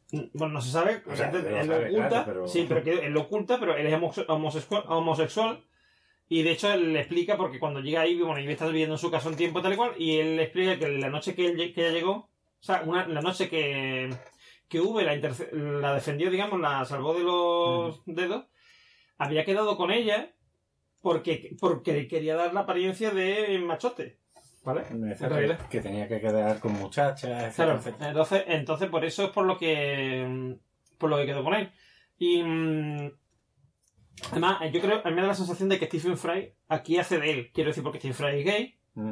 Y, y me da la sensación del tipo de personaje que es, porque Stephen Fry es humorista. Sí, muy es un- Es un tío que ha tenido, ha tenido un, un- también un, un late night, no sé qué, o sea, decir, mm, parece que está haciendo del mismo, o sea, es como mm, interpretándose a él en ese momento distópico, ¿no? O sea, en un mundo distópico. Y, mm, y él dice, yo no creo que me pase nada. De hecho, él le dice al, al- a su agente por teléfono, dice, sí, vamos, si, si estoy pagando es para que me defienda. o sea, y él cree en una cosa, entonces lo detienen, ¿vale? Lo detienen. Y resulta que al detenerlo en su casa, él tiene eh, cosas como obras de arte que supone que ya no ha. Sí, que además es metiéndose contra el líder con la Sí, portada lo de Crusade disco Queen. De, de, ay, de Sex Pistols. Sex, Sex Pistols. Eso es. Eh, del, del famoso Good Save the Queen y tal. Entonces, eh, por tener, o sea, y después explica en un momento dado que él muere no por, no por lo que hizo la tele, sino porque fueron, lo detuvieron, lo iban a detener y después soltarlo, ¿vale? Ujú. En plan, tú Le sabes, iban a dar su Eh, un susto, darle un pero bueno, susto. iba o sea, eh, le iban a dar un susto, pero como tenía eso ahí, por eso lo, lo, lo mataron. Claro, tenía el cuadro. el Claro, vieron que era un, vieron, vieron que era un, eso tenía el Corán, y no sé, además, mm, el, el Ivy en un momento dice, ¿tienes el Corán? Dice, ¿eres musulmán? Y dice el, el otro, no, no soy musulmán, dice, pero, pero el, eh, pero No hay es que un, hacerlo para no hay que hacerlo para disfrutar. del- de los grabados que tiene, del, De la forma, de la etcétera. Y él, él, que lo tenía ahí apuntado, dicen, le dice una frase a Ivy que es cuando pasas tanto tiempo detrás de una máscara, te olvidas de lo que hay dentro. Voy a leerlo bien. Porque eso nos puede servir también para entender a V. Tanto tiempo que ha estado pensando en su, Sí, sí. en su venganza, se ha olvidado de, de la humanidad. Como el conde de Montecristo, que esa es una historia. claro, porque es que él muere, o sea, él- eh, por eso te digo que él, él muere la noche en la que sale del laboratorio. Mm. Y para él ya no hay vida, eso ya es como una especie como de, mm, de, de infierno en, vida que él tiene y, y se convierte nada más que en un vengador. Claro. Cuando, cuando llevas una máscara tanto tiempo, olvidas lo que hay debajo. Olvidas tu humanidad. Porque, Claro, y olvida- que en su caso, en su caso lo que quiere decir es que ha olvidado que es gay. claro, Porque- sí, porque dice que ya no tiene apetencia sexual ninguna. claro, Ay, Es curioso qué eso. pena. pues sí. O sea, tú porque Stephen Fry es un tío que cae muy bien. Y el, yo te digo, es que Pero no ha muerto, ¿eh? No, no ha muerto, pero claro Por cierto, es la, es la voz de, del. En, en esto, ¿cómo se llama? Ay, lo de Pajaroto, un poco yo. En En, po- Pocoyo ese- en de- Pocoyo es el narrador, en inglés es el narrador. Mm. Hombre, Ay. porque yo he triunfado mucho por ahí. Ay, Pocoyo. que tiene una voz, que tiene una voz así de. Sí, sí. Es muchos, sí, sí. Además, en, eh, en muchos. em, eh, si Richard Attenborough y él son los dos grandes narradores de Mm. documentales y eso en Reino Unido. Richard Attenborough era el de Parque Jurásico, ¿no? El abuelo. No, ¿No era Richard Attenborough? no. No. Ah, Richard Attenborough ha estado en el cine, ¿no? A ver, pero el de Parque Jurásico, ¿quién es entonces? No, el de Parque Jurásico no me acuerdo mismo, pero no es Richard, sí, Richard Attenborough. Es. eh, no sé. Pero, Eh, a- a- pero es otro tío también muy conocido. sí. Y también así con. Sí, porque además tiene un nombre rimbombante. Sí, sí, sí. Porque Richard Attenborough es súper rimbombante. Súper rimbombante. Eh, pero eso que, que tanto Richard, eh, Richard Attenborough como. eh, Como Stephen. Stephen Fry eh, son los dos, como decía, los dos grandes. Las dos grandes voces los, de. los Constantino Romero de allí. Sí, una cosa así, efectivamente. Eh, yo diría que sí. que el Constantino- es que creo que Constantino Romero es el ejemplo perfecto. Ah, no, pues sí, es, es sí, Richard Attenborough. Bueno, sí, sí, Richard Attenborough. ¿verdad? Sí, Sabía sí, yo que... Sí, tienes razón. Ajá. Que Bueno, murió el 24 de agosto de 2014. Hace poquito. Pues sí, es Richard Attenborough, sí, tienes razón. Pues eso, pues... mm, Pues ya, ya sabéis cuando veáis los documentales en inglés, ya sabéis que la voz es del de Parque Jurásico. De la abuelete de Parque Jurásico.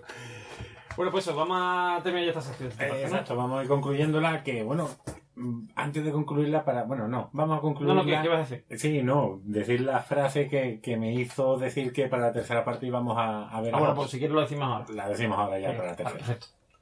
Pues nada, Vamos a la siguiente. vamos a la siguiente.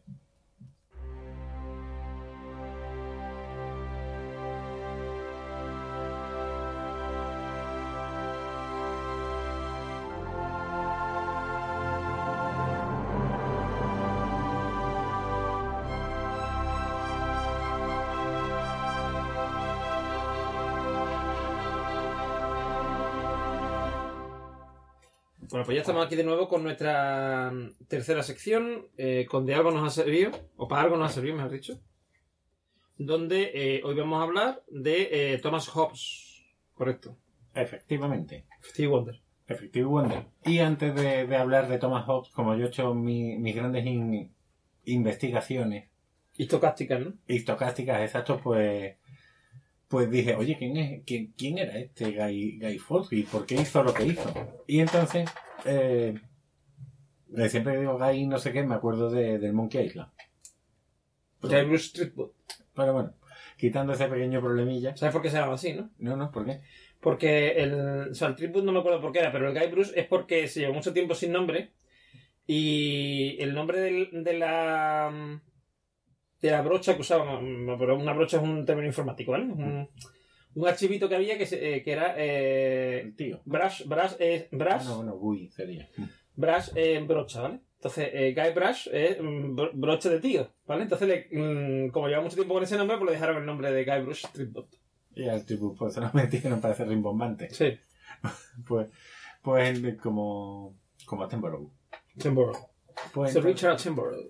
pues todo, como, como decía, hay que remontarse a, a Enrique VIII, eh, el padre de la iglesia anglicana, como muy bien sabemos por los Simpsons, que yo realmente siempre me, me acuerdo de Homer, en este caso, que en su día, en su momento, se casó con Catalina de Aragón y tuvieron a, a María I de Inglaterra, que fue reina desde el 1553 al 1558.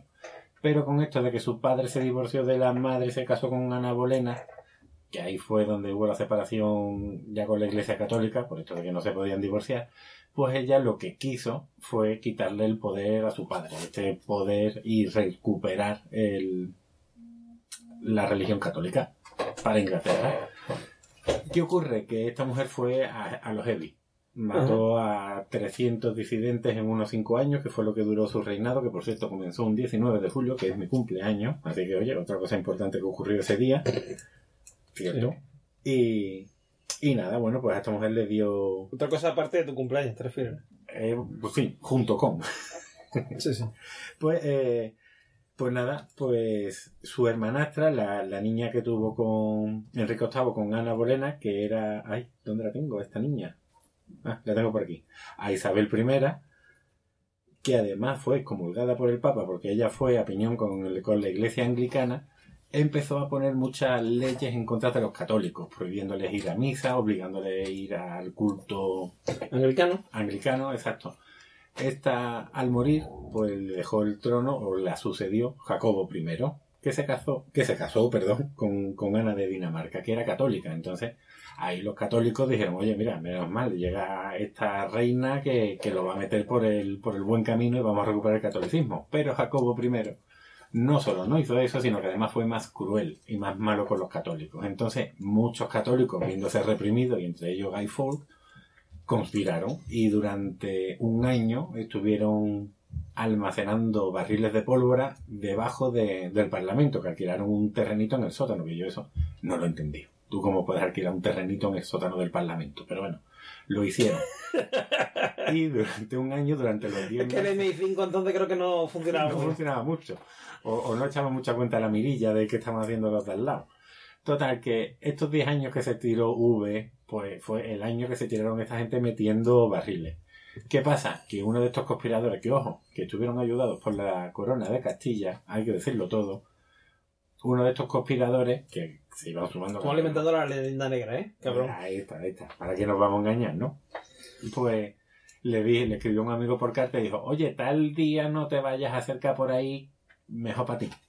Y el otro, pues, ya dijo, oye, aquí va a ocurrir algo o qué. Así que fue, no sé si ya iría a la policía, al ejército, a quien fuera, que ya descubrieron todo A las autoridades. a las autoridades, dejémoslo ahí, exacto, a- al Poder Ejecutivo y. Y nada. Se, Ya está, se ya acabó, está, ¿no? Se acabó la historia, todo, se acabó la historia. por culo, cogieron ¿Cuál- eres- mm, tío, te deberían contar la televisión para contar historias porque por la radio, ¿eh? Maravilloso. y ya está. y ahí fue. No, no, pero en serio. Lo que cogieron a este hombre, al Guy Fawkes, o Fowles, realmente sería así, y. Y nada. Y, Y le dieron materiales. y le dieron matariles. Pero, pero le van a dar matariles en la horca y este, para dar por culo, para fastidiar, se tiró por las escaleras de la horca y se rompió el cuello. Así que, nada, dijo, "Con- conmigo no, no hacéis ni, ni, ni, ni pulserita. Y se, se mató. Es un chiste que me contaba mi padre, de los caníbales que mataban a la gente. Sí, de- yo lo sé con barca. Ah, Con canoa, que hacían canoa con la piel de los de estos. Exacto, pues. Y al final, y eh, cuando está a punto de morir, dice, ¿qué que Dice, un tenedor. Y empieza, conmigo no hace canoa. Y ahí lo mamones. Pues, pues más o menos esta es la pequeña historia de, del complot de la pólvora. A mí me ha parecido bastante interesante cómo realmente es un intento por recuperar el catolicismo en esa tierra y, y ojo, cuando lo mataron el 5 de noviembre pasó a ser fiesta nacional y se conmemoraba con hogueras, como diciendo hemos matado a este que nos quería fastidiar, como si Que nos quería imponer, quemado. nos quería imponer el catolicismo. Que nos quería imponer el catolicismo este y luego está Hitler y, luego están toda la gente mala. ¿Qué pasa? Que luego quitaron la fiesta y se quedó a nivel popular. Esa ya es la, entrada- la tercera entrada Curioso, de la Wikipedia, de mis investigaciones serias. curioso. Pero bueno, oye, por lo menos ahí está ya que sepamos un poquito quién era este hombre y cómo quiso mm, cambiar el orden establecido. Ya el- su- sus acciones pues ya las juzgará el tiempo. La historia, no pasan jugar a la historia. años, realmente. Sí, un poquito así. Pero ya una vez pasando de Istocar, nos vamos 500 a... años. Hombre, si todo esto fue en 1570, bueno, Sí, bueno, sí. más o menos, más o menos. Que en la peli creo que dicen, otra, dicen 200 años o algo así. Por eso me ha, me ha parecido raro. No, pues yo creo que era... No, en 1570 no puede ser, porque en el 1587 fue Isabel I cuando... eh, O sea, 1600, 1700, ¿no? Algo así, ¿no? mm, Pues más o menos. Pues sí que he hecho yo buenas investigaciones. Sí, sí, sí. Bueno, hace mucho tiempo. Bueno, el periodo de Jacobo I, y ahí todo el mundo sabe cuándo estuvo Jacobo I.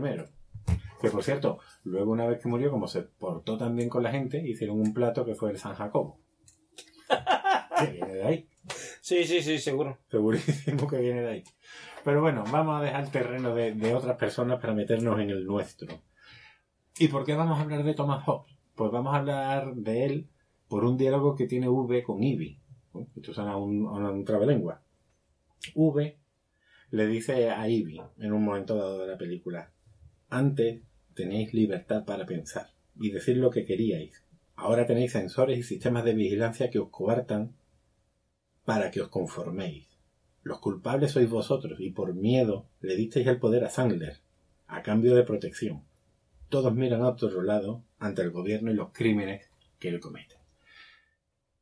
¿Por qué vamos a hablar de Hobbes? Porque Hobbes, en su libro El Leviatán, precisamente habla de esta idea, de cómo eh, las personas, bueno, Hobbes tiene una visión muy negativa de las personas, de hecho, cuando él nace, él dice que, que junto a él nace un hermano gemelo que es el miedo, porque él nació, eh, pues no recuerdo ahora ya si era por los bombard por los cañonazos, mejor dicho, perdón, de la Armada Invencible, no sé, en ese momento había una guerra y, y, su madre pues dio a luz en ese momento. Y eso va a marcar su forma de pensar y su, y su concepción que tiene sobre el ser humano.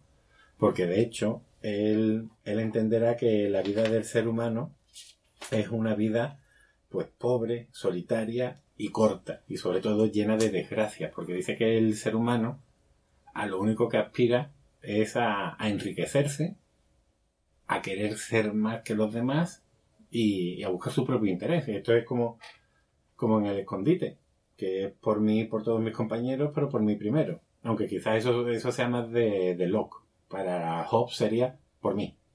Y ya está. Primero yo y después voy yo también. ¿Qué ocurre? Que unos seres que se comportan de un modo egoísta o lo que los mueve es el egoísmo, si no tienen un control entre ellos, todo va a acabar estallando en lo que en una guerra de todos contra todos. Así que Hobbes va a decir que todos los seres humanos llegamos a un acuerdo. Así que Hobbes, que ya hablamos en su día del famoso contrato social.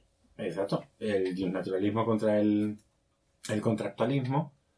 Hobbes eh, va a hablar de, bueno, sería un contractualista, habla de un contrato, un contrato social, aunque realmente tendría que ser un contrato individual porque no queremos el bien social, queremos el nuestro propio y tenemos que llegar a acuerdos forzosos con los demás. A ver si se, se ve un poquito quizás ahí la diferencia. El caso, que, que dice que todo tiene, que le tenemos que dar nuestro poder, nuestro derecho de defensa y de, y de venganza, tiene que recaer en una figura artificial que creamos que es el Estado. Es decir, el Estado va a estar encarnado en una persona a la cual le vamos a dar todo nuestro poder a cambio únicamente de la supervivencia. Y es lo que ocurre en la película. En la película hay varios atentados que se nos dicen, eh, uno en un colegio, que es el Colegio San Mary, otro en la planta depuradora de agua, de tratamiento de agua, y el otro en una, en una parada del metro. El gobierno, como ya hemos visto en la película, nos dice que han, que han sido los terroristas musulmanes, aunque realmente hayan sido ellos, pero nosotros por miedo a que nos vaya a ocurrir eso, por miedo a que se repitan más atentados, damos todo nuestro poder al Estado, que en este caso ahí es se fundamenta el, totalitarismo, lo estamos racionalizando, lo estamos creando, y por eso Hobbes eh, habla de esto en su libro Leviatán, que Leviatán es un demonio bíblico, serpentiforme y policéfalo. Todo ya, mm. casi nada. Es decir, es una serpiente con varias cabezas del mar que a su vez eh, es, un, es, una creación del diablo o incluso el mismo diablo, porque luego Adán y Eva eh, todo se va a liar por culpa de una serpiente, que se supone que también es este leviatán. O una, una bicha, una bicha. Una bicha, una bicha mala. el caso. Que, que, dice que creamos un monstruo para prevenir a un monstruo peor, que sería Belzebú, en este caso, que sería para Hobbes la, la guerra civil, el todos contra todo, el, el velum omnis omne, bueno, no sé, es un término latino, no, Ahora mismo no lo sé. El caso es que por necesidad de nuestra propia seguridad, por este instinto de conservación que tenemos, creamos eh, a este demonio, al que a qué vamos a obedecer. Pero este demonio está creado por los propios seres humanos. De hecho, en el libro del Leviatán, todas las personas que busquen Leviatán Hobbes en Google verán mm, la figura de un hombre gigante y si amplías la foto, ese hombre gigante está creado por muchos hombres chiquititos. Es decir, todos individualmente eh, somos los que creamos el Estado. Y el Estado es una bestia que lo domina absolutamente todo. Por lo tanto, creamos un pacto que es egoísta para que nosotros sobrevivamos porque damos nuestro derecho de defensa y de venganza. Es decir, esta ley del ojo por ojo, que es algo tan natural nuestro, lo estamos cediendo al Estado que va a ser el brazo ejecutor, bueno, en él va a estar absolutamente todo. Y... ¿Y qué más? Te puedo decir. Eh, Hobbes sí introduce una novedad que es que si el Estado no cumple con su acuerdo, el acuerdo de protegernos, nosotros tenemos derecho a acabar con él. Que bueno, no exactamente, pero es lo que ocurre en la película. Es decir, nosotros como pueblo tenemos derecho a quitárnoslo, ya sea por la fuerza o, de un modo democrático, realmente es el modo más bonito. De esto también hablará Locke cuando nos dé razones para acabar con el Estado, como por ejemplo cuando una nación extranjera nos invada, pues nosotros tenemos derecho a acabar con ese gobierno, por ejemplo. Y, y fijaos lo, importante que es la creación de este ser, de este demonio, que dentro de sí encarna todos los poderes. Es el legislativo, es el ejecutivo, es el judicial, es el federativo del que hablaba Locke, eh, etcétera, etcétera. Y además Hobbes en el Leviatán dice una cosa que sí eh, ocurre en la película, que fundamenta o que autoriza la censura y el control de la información del Estado siempre y cuando eh, esto se haga en nombre de preservar este contrato social que hemos creado todos los individuos para sobrevivir. La cosa es, ¿tenemos que acabar con el gobierno o no? ¿Qué es lo que plantea V? V plantea que evidentemente sí, porque un gobierno totalitario que que está controlando nuestras vidas. El problema es que una vez que lo destruyamos, ¿qué hay? Realmente vamos a llegar a una especie de estado anarco-colectivista en el que hemos acabado con la iglesia, con el Estado, pero entre nosotros nos vamos a tratar bien, nos vamos a respetar, vamos a ver que somos iguales, o como entendía Hobbes, llegará la guerra de todos contra todos. Ahí está la pregunta. A ver, voy a respirar que habla un montón. Gran pregunta. Gran pregunta. Hombre, yo creo que sí, que es necesario el Estado. Eh, de una forma u otra. Y eso, y te lo dice un anarquista en el fondo, porque yo. Pero que creo que algo de. O sea, algo de. De control. De control de. De acuerdo, un acuerdo, o sea. claro, ahí nos metemos otra vez la naturaleza del ser humano. Seremos buenos o no, porque en la película, cuando V reparte todas las máscaras, nos encontramos a un hombre que está robando un supermercado con la máscara puesta. Es decir, ya está saliendo esa parte de violencia. Sí. Así que el plan de V se cumplirá, no se cumplirá, quién sabe. De todas formas, ¿Quién lo sabe? Como, como película divertida de que ocurre en Reino Unido está la de 28 días, en la que los zombies hay solo para ellos. Topa a ti. Pues sí. Pero es que eso mola. Eso de que nomás que invadan eh, en Reino Unido y no afecta a ninguna persona, sino nada más que a iglesia. Está la Está la Bueno, pues hasta aquí ha llegado lo que es el podcast en sí. Eh, eh, esto, como se dice, feedback, no sé si tenemos Bueno, tenemos, pero claro, como hemos estado dos semanas, dos meses. Dos, semanas, eso quisiéramos. Hay, hay, hay mensajes, vamos a echarle un, un, ojal, un ojo, un ojete, un ojal a iVoox. Oye, ¿nos han hecho los de estos Xbox Selecto o todavía no? No. No, no, ni yo quiero, ¿eh? O sea, no nos dan los 10.000 euros entonces, ¿no? Decimos que no. yo no sé si 10.000 euros es lo que hay, pero, pero no, no hay. ¿Cómo, cómo, cómo era eso? ¿Evox Essential? No, eh, Evox eh, Originals. Evox Originals. Muy bien. Pues no, todavía no lo somos. La tenemos. Eh, a ver, espérate, porque. Ya tenemos uno del señor Cangrejo, que nos ha dejado en el primero, en el de Matrix y Khan, ¿vale? Pero es reciente. Ah. Nos lo ha dejado el día 30, o sea, nos lo ha dejado ayer. ¿Vale? Oye, pues el señor Cangrejo va a tener labor. sí, sí, ya tengo unos cuantos. A no ser que el mensaje sea no pienso escucharlo en mi vida. Dice, os conocí a través de otro programa, me picó la curiosidad y me habéis y no me habéis defraudado. Muy bueno y muy, y muy entretenido. Entretenido, gracias. Bueno, pues señor Cangrejo, te, invitamos a que escuches los últimos, no los primeros. Sí. Que los últimos eran los primeros. Sí, sí, correcto. Eh, tenemos eh, también. A ver, un segundito, espérate. A ver. eh, Bueno, para que no se queden estos silencios dolorosos en la radio, en el sí, podcast, en la radio, en la radio. pues en estos dos meses es verdad que no hemos podido grabar, hemos tenido la Semana Santa de por medio, que en Sevilla es algo que... Tú has tenido, tú has tenido dos viajes. Yo he tenido dos grandes viajes, exacto. En uno me fui a Italia, hice la ruta Pisa, Florencia y Siena. Mm. Me fui con mis alumnos, un, un viaje de fin de curso, algo, digno de recordar. Y, y para escribir un libro. Y, y también me fui a Alicante con otros alumnos, nos fuimos en plan furgoneta salvaje con, con el padre de un alumno que habían llegado a la final del, de la liga de League of Legends, o sea, decir un poco redundante, que era a nivel nacional entre los institutos y fuimos para allá, para Alicante, o también conocido como Alacant, Alcántara. Alacante, que es el nombre de filósofo. ¿Y qué, de- ¿Y qué te ha parecido? Pues me pareció una ciudad bonita, un puerto alegre, nos llovió al final, una ciudad para conocer, que no había ido, aunque es una ciudad muy podcastera, Sí, sí. Hay muchos podcasts allí. Hay muchos podcasters por ahí sueltos. Y no vi ninguno, a lo mejor me crucé con alguno, no te digo que no, pero no vi, no vi a ninguno. Pero una ciudad muy bonita, ya a ver cuándo vamos. Pues mira, tenemos, eh, mira, en último, concretamente, tenemos eh, comentarios de Anónimo. Dice, el primero que escuché de me ha gustado, buscando podcast de filosofía pieste y al leer buenos comentarios más abajo, lo he escuchado y seguiré con los demás. La pregunta, la pregunta es, ¿sabe un podcast de filosofía de- por aquí en Evox? ¿Conocen el que se llama Curso de Filosofía? ¿Me lo aconsejan? No sé, a mí me da buenas sensaciones. Además, el mismo que realiza este podcast tiene otros podcasts de audio de ultraderecha y seguro que animará su idea política rancia a la filosofía. Marta. A ver, creo que le, le contestamos, me Si parece. me contestaste tú, pero yo ese podcast no lo conocía, no, no lo conozco. Eh, sí, eh, eh, a ver, eh, este hombre, eh, el de cursos de filosofía, él habla sobre todo de, de lo que es la filosofía clásica, la de los griegos, y también la medieval. Yo, vamos, no sé si últimamente a lo mejor ya ha llegado a la moderna. no sé. Esto es como cuéntame. Claro, No acabará llegando. eso ya acabará a la, a la- a la actual, ¿no? A la, a la contemporánea. Mm, yo le he recomendado como un podcast así filosofía menos de nuestro estilo, que es Futurosofía, nuestro amigo Cierto. Miguel on the Road, Miguel, Miguel on the road. que, que está Ya muy bien. Hacemos un crossover. Sí, tenemos que hacer un día algo, sí.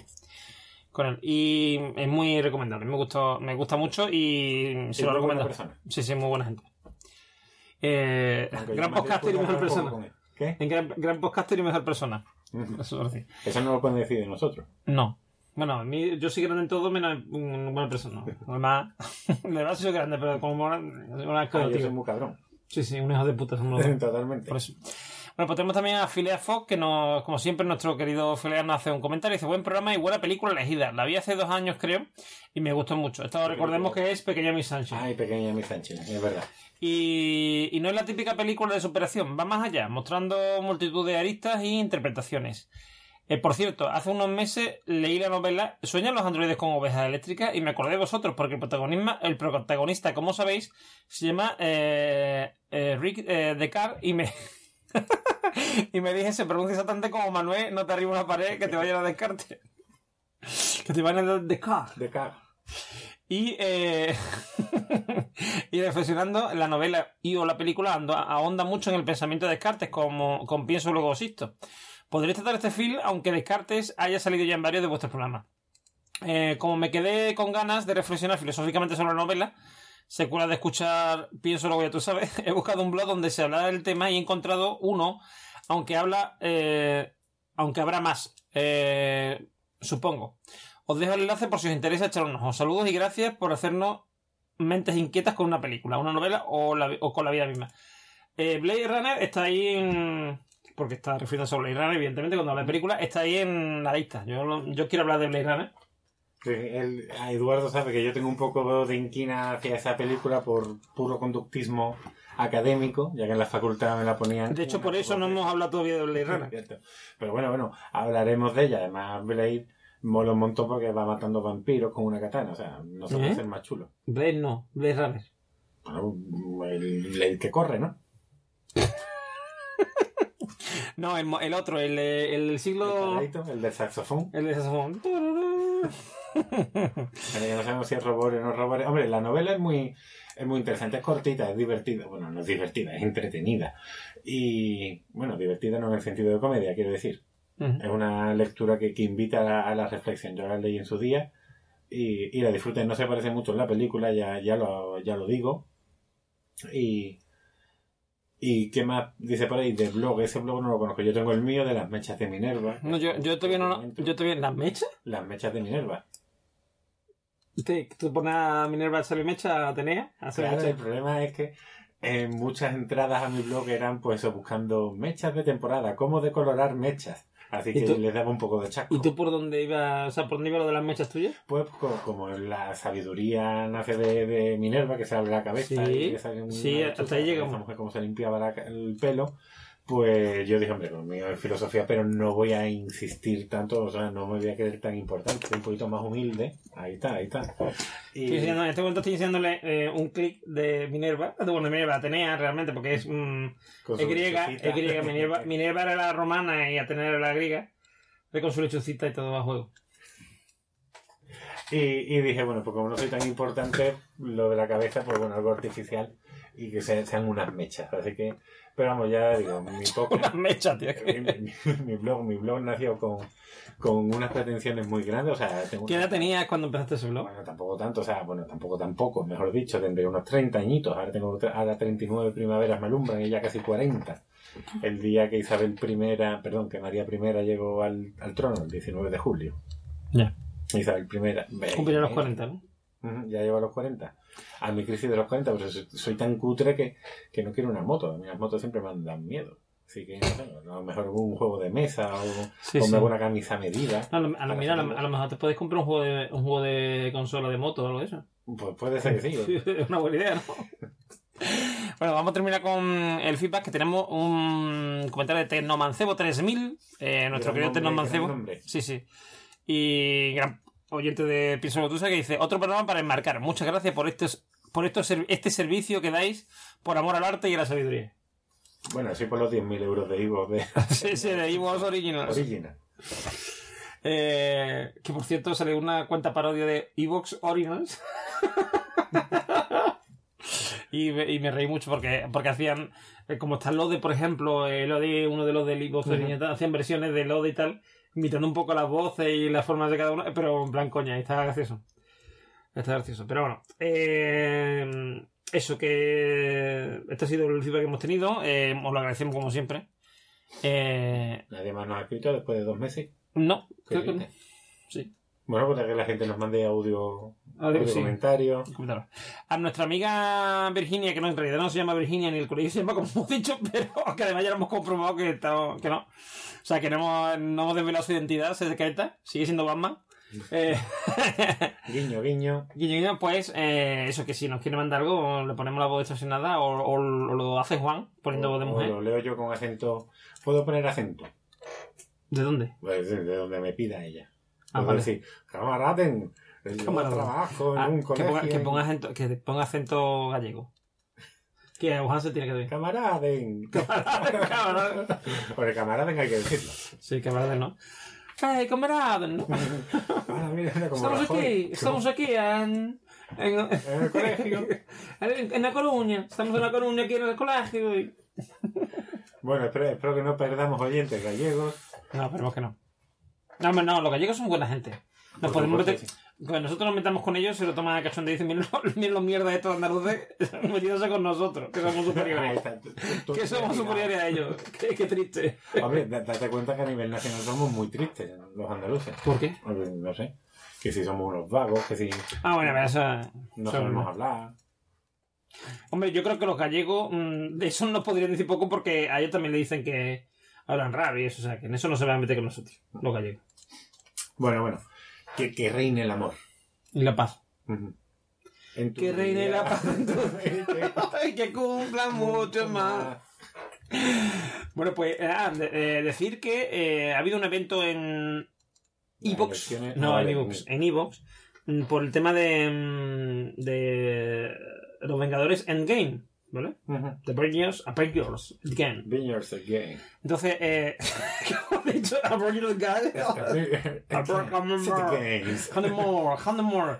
Bueno, pues mm, ha habido un evento, ha habido un evento y ha habido un montón de podcasts que se han unido. Eh, nosotros, que nosotros no hemos sido ninguno de ellos, Pero no pero, pero Bibliocracia, que es uno de los podcasts de piso, de uy, piso, o sea, digo, de audio sonoro, la regla que pertenecemos, pues, eh, han publicado un capítulo muy interesante eh, que está teniendo un montón de escuchas. Mm, yo recomendaría que escuchas de ese y el 8, porque ese es el 9. El 8 que salió dos días antes y que tiene 17 escuchas, creo que son. Escucharlo también, tiene menos todavía de las que suele tener, o sea que. Y- porque y- ha sido eclipsado por el. El de los Vengadores. el de los Vengadores. Bueno, bueno, pues yo me alegro por, lo- por el 8 y, y el 7 a recuperarlo. Mi aportación. No, por el 9, el 9 del Endgame y el 8 el que recuperar. la, la gente me ha entendido. Mi, mi aportación Sí. a los Vengadores ha sido ir al cine, cosa que hago una vez al año, pero ha sido a ver el Parque Mágico. Ah, vale. O sea, esa ha sido mi aportación a los Vengadores. Mientras yo veía cómo la gente entraba y salía de seis salas del multicine, yo fui a ver el Parque Mágico. ¿Y por qué? Porque iba con el niño. Y con Belén. Y con más niños. Ah, y con más niños. Pero conocidos. O sea, no queremos cosas. No, no lo habéis ni raptado, ¿no? ni nada por el vale. Uno de estos de los padres del colegio se juntan, pues venga, vamos a eso. Sí, eso es como un, un trailer que he visto hoy de, Ah, de. Sonic. Un trailer que he visto hoy de Sonic, la película. Sonic el... ¿El erizo? ¿El El erizo, sí. Ah, Ah, no una- no, tiene una mala pinta. O sea, pero hay una escena en que Sonic va metido dentro de una bolsa, ¿vale? Y, y el, su compañero humano, ¿vale? Eh, pues mm, está ahí y dice, cállate, no sé qué, no haga mucho ruido. Empieza, que hombre, que me estoy aquí, no sé cuánto, no sé qué. Y le dice un señor, dice que, dice que lleva metido a su hijo. Y dice, y dice el otro, dice, no, no, no es mi hijo. Dice, bueno, dice, no es, dice, Dice, no, no, dice, bueno, no, no es mío, es hijo de, es, hijo de alguien. Y se quedan así. Y, los dos, porque dos personas se, se separan de ellos. Dice, bueno, no es el mío, es de alguien. Sí, sí. Pues nada, bueno, ahora está la de, de Detective Pikachu, que ya también tiene que salir. Pues el Detective Pikachu tiene buena pinta, fíjate. Yo lo he visto el trailer y me ha gustado. Yo nunca he jugado a los, a los, a los Pikachu. No, pero aquí lo, gracioso, aquí lo gracioso es que Pikachu habla. Sí, Y cierto. además habla con voz así guay. Es que le han puesto la voz de Deadpool. Mm. Porque lo hace Ryan Reynolds en inglés. Entonces Ah, le han puesto la voz de Ryan Reynolds. Y, claro, y habla como de, mm, Deadpool. Aquí en España. Mm. La he visto, la he visto. La 1 y la 2. Pues yo, lo, yo la dos no la tengo pendiente. Eh, está menos divertida, pero las escenas post créditos son mucho más divertidas. O al menos los cinco, los dos últimos minutos de la película o las escenas. No estoy seguro. Vale, vale. Está Pues, chula. Vale, que te haya gustado. Sí, sí, sí. Yo, yo disfruto mucho el cine. Pues, pues, pues ya no tenemos nada más que decir, pues ya estamos hablando de Deadpool y de, y de, de Game y tal. De Pikachu y Y de, Pikachu. Eh, Pues así que nada, que un placer como siempre. Esperamos no tardar tanto en... Que ahora viene ahora junio y tienes tu examen y tal, no o sea que igual nos Sí, cuesta. pero como yo soy el que los examina, no, no, pero esta vez lo vamos a hacer bien. Sí. Sí, Yo yo, creo- yo creo que sí. A lo mejor metemos una sección nueva. A lo mejor, estamos pendientes de nuestro amigo Jorge de Jorge, Hora de Jorge. Misterio, que igual nos incluye, nos hace una micro sección aquí en Piso Gotoso. Ya Mm, veremos. Exacto, ya. Ya iremos viendo, no depende ya de nosotros, depende de él. Y, y nada, animamos a la gente a, la que se, a que se meta en el grupo de, de Telegram del podcast y cada vez Y Jorge está ahí.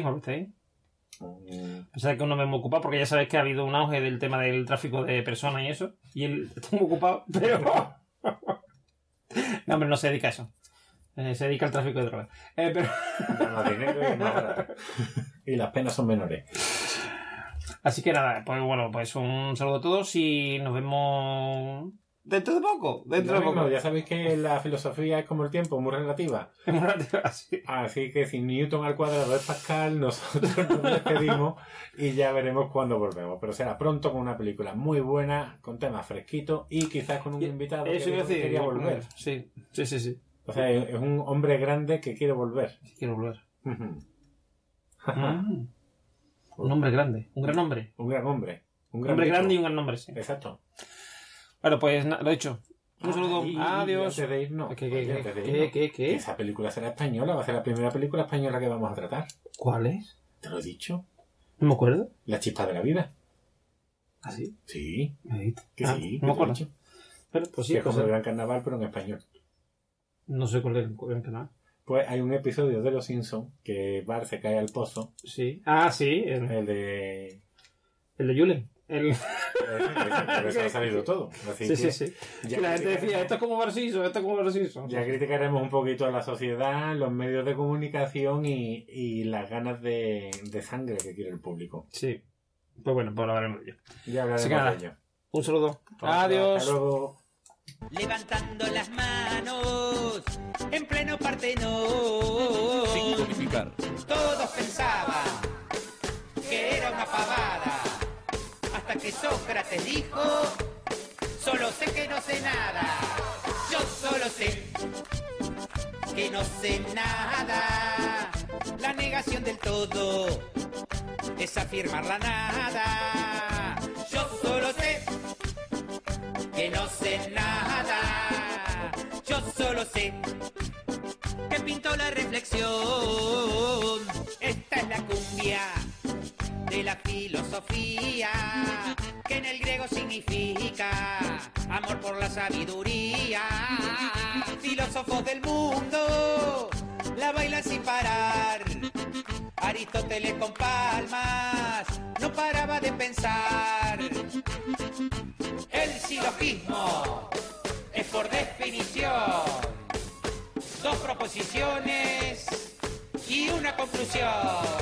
Lucha de clases, dialéctica materialista, eran los pilares de la teoría marxista. Particular a general, es método inductivo, de general a particular. Es método deductivo. Yo solo sé que no sé nada. La negación del todo es afirmar la nada. Yo solo sé que no sé nada. Yo solo sé que pintó la reflexión. Y Billy, ¿te cabió o no te cabió? Y si no te cabió, anda a estudiar como nosotros, corto de letra y filosofía. Exclusivo. Sin codificar.